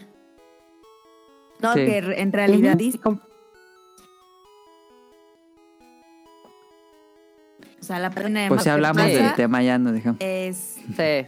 a lo que está ligada la palabra. A ver, se les hizo fácil ponerse un nombre, nunca creyeron que iban a pe- competir en un mundial y está ch- Pero pues Estaban no, chavos, se les hizo fácil. el- no, digamos, antes, antes el, el humor se permitía más cosas y hoy pues ya no.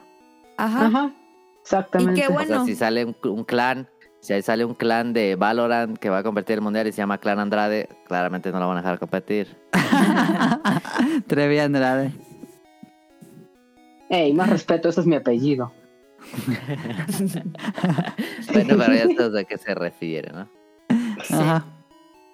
Yo digo que, Bueno, esto va a dejar un precedente. que viene ahí por Sí. Pokémon. Em, y Ah, Yo digo que qué bien que tenemos mexicanos representando en el, en el mundial. Sí. sí, alusivo al videojuego o lo que sea. Pues no se pongan mamitas, no mamen. Algo más decente. Porque claramente Ajá. sabemos lo que significa mamitas, club. Y ya. Sí. Sí. Ok. Enrique Mosqueda nos dice, espero alcanzar para el episodio. Siento que puede ser necesario para expandir el lore, pero dejando de lado lo sucedido en el videojuego o creando algo distinto como The Witcher. El problema es la duración de cada medio. No puede resumir 6 horas de cinemáticas en 2 horas. Sí, ese es un gran problema, aunque la película de Dragon Quest lo hace bien y es un juego largo, es un juego largo Dragon Quest 5 y lo resume en. 2 horas. Menos de 2 horas y lo resume bien.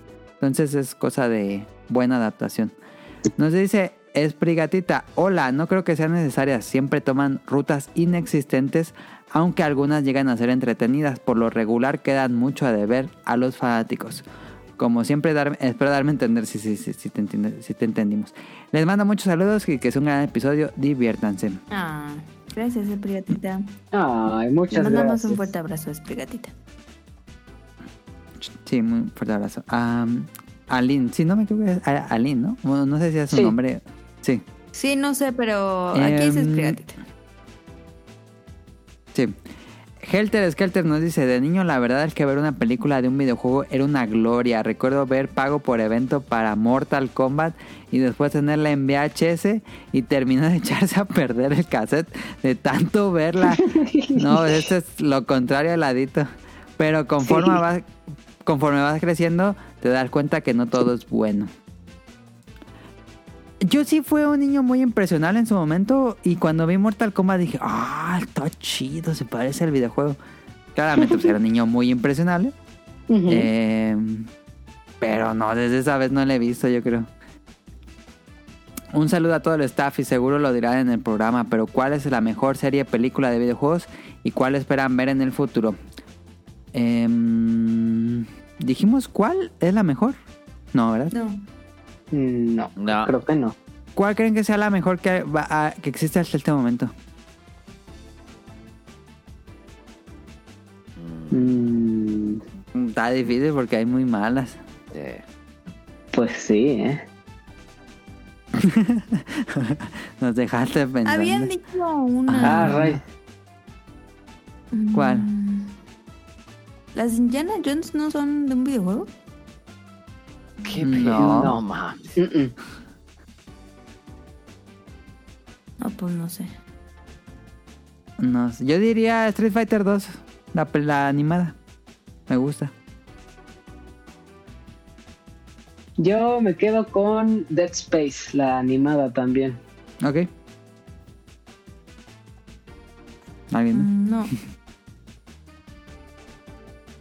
Tú, Caro, la de. Kirby que dijiste que te gustaba. Ah, pues la serie de Kirby. Pero es una serie. Pero es película. Pero en el título decía Ah, serie o película. Como mm, no tan fan de Kirby, yo siento que era una muy mala adaptación, pero Era bueno. horrible. Pues a mí me gustaba mucho. Este, ¿cuál es, va- ¿cuál es más mala? ¿La serie de Kirby o la serie de Donkey Kong Country? Ah, Esa no la vi. Están malísimas las dos. No más que la de Donkey Kong Country estaba malísima. Sí, no, era, estaba cringe. No, sa- ¿saben cuál serie me gustaba un buen? De, basada en videojuegos. Y esa creo Ah. que es la que me voy a quedar. La de Mega Man Battle Network. Ah, sí. Esa me Porque fue, gustaba fue un producto creado a la par. Entonces, Sí, sí. exacto. Sí, sí, sí, sí. Me quedo con esa, Battle Network. Ok. Ah, Pokémon. Pokémon, dice Nani. Mm, Primero sale el juego y luego el anime, ¿no? Sí, primero sale el juego y luego el anime. Sí, Sí, sí, sí. entra. ¿Cuál te gusta más? ¿Pokémon o Digimon? Digimon. Ah, sí. No. Digimon. Sí, Digimon. Sí. Ok. Sí, porque es igual, Me es el mismo caso. Me gusta más Digimon, pero no todas. Ok. Creo Hasta que la me- 3. Hasta la Digimon tiene sí. muchísimo menos contenido, pero tal vez sí es mejor eh, en, en Ah, cantidad Pokémon de sale calidad. cualquier cosa cada año. Ah, sí. Que vi la última película de Digimon que se llama Kizuna Evolution. Está Ah, buena. qué buena película, ¿eh? Digimon ¿En dónde es está? chido. En, en Apple TV, bueno, la renté en Apple TV. Ah, ok. Este, Pero es un cierre. Si vieron la película de la serie original de Digimon, la primera generación de Digimon, es un cierre a esa generación. Y, Ah, genial. y cierra muy bien. Y todos esos. Sale Tai, pero ya grandes están a punto de, de terminar su carrera de universidad. Este. Pero, pero en español son las mismas voces, Sonali. ¿Ah, sí? Sí, Ah, no sé cómo lo hicieron. Este. Pero ya cierra la historia, así ya no va a haber nada. Cierra la historia completamente. Definitivamente Digimon, entonces. Digimon siempre ha sido superior a Pokémon, pero nadie. Un popular opinión. Pero no, están quieren listos para esa escucharlo. conversación. Sí. No está listo para esta conversación.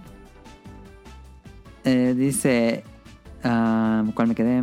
Y no todos los Funkos son horribles, no lastimen de nuevo mi corazón. Posdata, nos vemos en la beta de Overwatch 2. Este, Hacer que la verdad hoy fui Es que, a, Caro- a Sears. Volví a ver los Funcos. Qué horribles son. Caro odia los Funkos. Yo no odio los Funkos tal cual, pero me parece un producto que no es para mí y no me gusta Tú nada. me hiciste odiarlos. Pero a ver, Ah, Yo les quiero la hacer- culpa. Les A quiero ver. hacer una pregunta para ver, que nosotros, los que coleccionamos Funkos, corrijamos nuestro Que camino. Ladito, bueno, no- no- el público tal vez no sepa, pero Ladito es, es coleccionador de Funkos. Ajá, tengo unos cuantos, pero, Pero unos cuantos, ¿cuántos digamos que son? los Funkos son, a ver, los tengo enfrente. 1, 2, 3, 4, 5, 6, 7, 8, Oh, 9, son 10, un 11, chingo. 12, 12. Híjole. Sí, has perdido mucho dinero, Ladito. Ok, Bueno, ok, pero sí. ¿qué nos querías preguntar? A nosotros que coleccionamos los Funkos, que los compramos porque son relativamente baratos en, en comparación a otros productos coleccionables, coleccionables, no se diga amigos y productos así.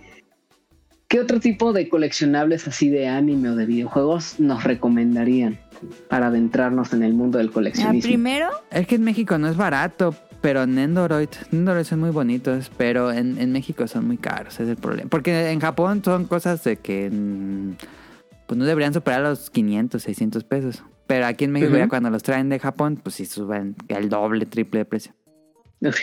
Qué horror. lo que puedes hacer es tomar tus Funcos, subirlos a Mercado Libre, venderlos y ya puedes empezar tu colección de algo más. Por eso lo que está preguntando, ¿de qué más? Pues de lo que sea que no sean Funcos. Hay unas figuras muy padres de Star Wars, fíjate. Ah, ¿Las? Black Series. Esas son muy bonitas y eh, ahí quedar bien con Ajá. el podcast. Ah, ahí ya tengo tu Ah, aprobación. Es que no hay algo tan grande como los Funkos en cuanto a cuestión de licencias. Yo no creo que haya otro producto que, este- que tenga tantas licencias como Funko. No se me ocurre otro que puedas coleccionar tipo Funko. No, porque no va a haber. No. Necesitarías que ser algo fanático de algo específico y coleccionar algo de eso. Pero algo tan grande como Funkos en licencias, no se me ocurre otra cosa. Más que Nendoroid. Ok, vale. Pero no es cierto. Y es por último nos dice Andy. Este, helado o nieve. Yo helado. Nieve. Helado, obvio. Según yo, La pregunta a ver, a lo mejor yo estoy mal. Pero en mi mente hay dos conceptos. Según yo, el helado, o para mí, el helado es de leche y la nieve Ajá. es de agua. Sí, Sí. no, así es. Entonces, Así helado. es. Según yo, no. Es ¿Cómo revés, es, Anali? Porque viene de la palabra gelato, del Ujú. italiano. El gelato es el que tiene leche. O lo que estamos diciendo, que el helado tiene leche y la eso. nieve tiene agua. Ah, dos de helado.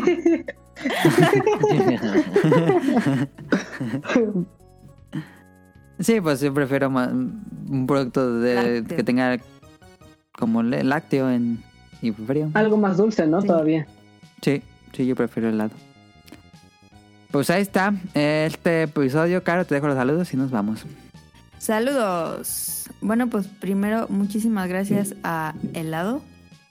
En este podcast preferimos al helado. A ustedes. Este, porque te tomaste el tiempo de grabar con nosotros. Estuvo muy, muy interesante el debate del- de las pelis y los videojuegos. Este, pues muchísimas gracias, helado, por. Pero tú, ¿cómo te llamas?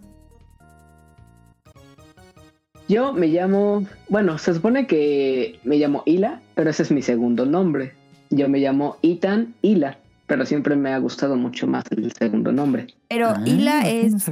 I-L-A o Y-L-A o H-I-L-A. Es E-A-L-A. E-L-A-H. Y se, se dice Ila. Así como está escrito. Ajá, se ¿Eso es pronuncia Ila. italiano o qué? Ah, ya. Pues se supone que viene de la Biblia, en teoría, porque viene de una pronunciación similar a la de Alá, Alá. pero pues Ajá. en este caso es como Ila. Wow. Ajá. Ah, fíjate, yo tengo un segundo nombre que también tiene una pronunciación Tan, tan, tan. religiosa. Van a descubrir hoy. Órale. A ver. Ah, yo soy Jesús, que bueno, sería como la pronunciación De Jesús. de Jesús en... Órale. Ay, no me acuerdo en qué idioma. Pero bueno, este... Ela, te agradezco muchísimo por tu tiempo y porque nos hiciste un programa especial en tu podcast que se llama En la opinión de lado. Este, nos hizo un programa especial de que recomendaba el podcast beta y dijo por qué lo recomiende todo. Mm. Muchísimas gracias. Ya lo hemos platicado hace unos episodios, pero te lo agradezco ahora sí directamente aquí. Este, si quieres de una vez decirnos tus redes sociales y qué haces y en dónde te pueden escuchar.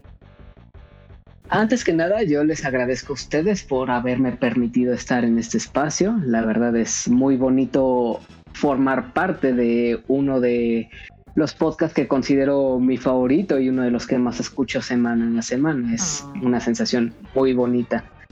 Les agradezco el tiempo y sobre todo todo el contenido que traen semana a semana. Los felicito muchísimo. Ah. Y al contrario, fue todo un gusto hacerles un episodio especial hablando acerca de su contenido en específico. Ojalá se repitan más episodios en el que vengan a hablar sobre cine y otro tipo de contenido. Y pues a mí, como dijo Adam, pues pueden encontrarme en el podcast de, de La opinión de helado, donde son algunas opiniones sobre cine, sobre series, sobre anime, contenido del medio del entretenimiento y pues muy rara vez sobre videojuegos. Y también en redes sociales pues pueden encontrarme como arroba heladito. Mm. Increíble su nombre, la verdad. Sí. Muchas gracias. Va que va. Eh, y seguimos con los saludos. Saludos a Camu y a Mika. Mika, muchísimas gracias por el feedback. Ya tenía rato que no nos escribía. Eh, ah, Muchas gracias. muy padre el, el podcast de las portadas de libros. Ah, muchas gracias por escucharlo. Sí, ahí estuve, ahí estuve con, con ellos. Me gustó. Y saludos a, a Camu y a Mika. A Camu lo encuentran en Pixelania Podcast todos los lunes. Y a Sí. Mika en Tipos Móviles. Igual Cada 15 días. cada 15 días. Saludos a Nava Radcliffe y a Mano, el productor del Bolo Bancas, que cumplieron 300 programas. ¿O cuántos eran? Ah, sí, pero ya tiene, ya tiene... Van el 305, creo. Por ahí vi un pastel. Entonces, Ajá, sí, tuvieron un, un pastel. felicidades por esos 300 programas. Y pues eh, saludos a ellos. Los se encuentran en Bolobancas todos los viernes como a las diez y media. Por la noche. Ajá. Eh, saludos a Ryun Jun hasta Japón, eh, que ahora le entró al Gundam, a armar Gundams. Y la verdad es que estoy, estoy muy emocionada de cómo le queda. ¿eh? Tengo muchas ganas de armar un Gundam. Eh, saludos a Ryun Jun. ¿Sí? Sí. Sí, la verdad sí. ¿Venden en Amazon bien baratos? No mames. ¿Neta? Sí. Órale. Sí, ¿Baratos? en Amazon los venden. Pues no, no cuestan más de 300 No. pesos probablemente. Uy, Por ahí puedes empezar el adito. quiero. Puedes vender los Funkos Sí, y sí. empezarle al Gundam. Sí quiero, sí me interesa. Y, y mira, Sí, es, en Amazon hay muchos. es más interactivo porque tú los haces al lado. Es muy... Tonali armó hace poco uno, ¿no? No nos platicó en el programa, pero hace poco armó uno.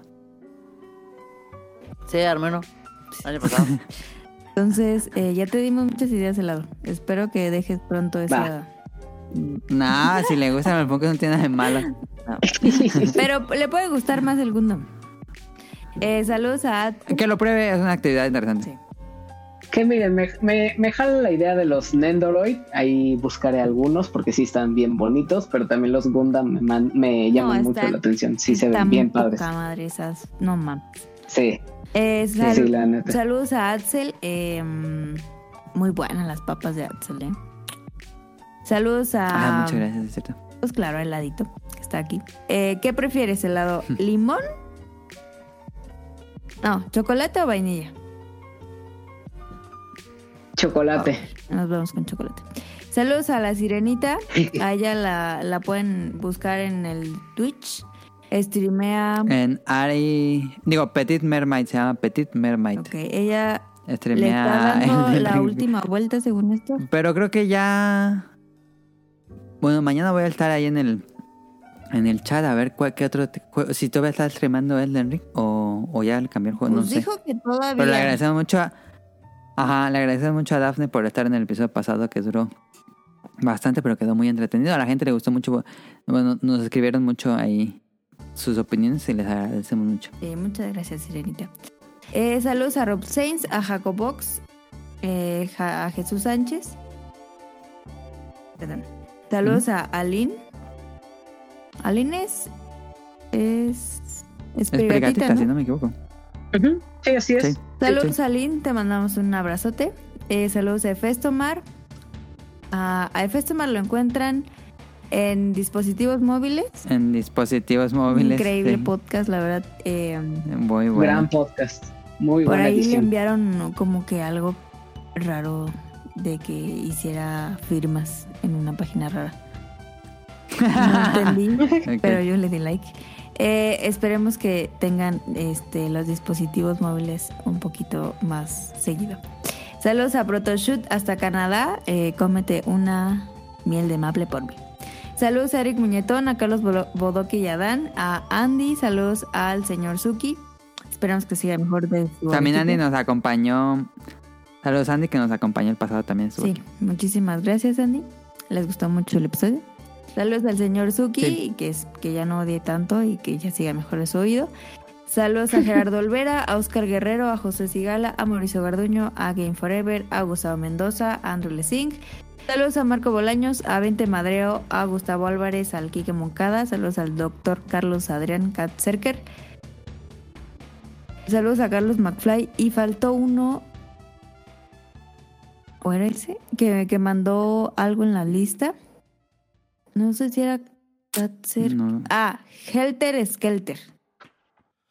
Helter Skelter también nos, nos mandó, nos escribió. Mm, creo que de todo la. De todos, el mejor nombre de usuario, Helter Skelter. Increíble. Increíble. nice. Bueno, qué ladito. Es que Helter Skelter me imagino como a He-Man y como que un castor. Helter Skelter, no, es increíble. Ok. Recuerden seguirnos en arroba podcast beta en Twitter, solo tenemos Twitter. Eh, en Apple, estamos en Apple Podcast, en Spotify, en iBox, en lugar donde haya podcast. Generalmente estamos en langaria.net. Si quieren escuchar todos los episodios, están ahí en langaria.net. Y eso es todo por nuestra parte. De nuevo, muchas gracias a Tonali, a Caro y por supuesto a Heladito por acompañarnos esta semana. Y pues eso es todo de nuestra parte. Nos vemos. Fue un honor acompañarlos. Nos vemos. Hasta la próxima. Bye. Adiós. Bye.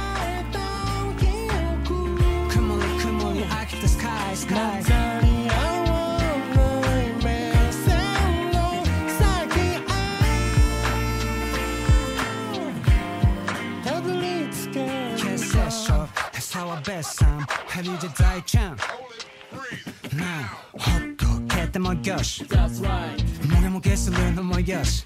けど発注間に出る老廃物排気ガスとか脂肪粒本当人生もぼーっとまあどうせコミュニケーションなんて演技力。ほど学校じゃ知らない身のほど。歯のワニ目山椒のほどお化けが。抜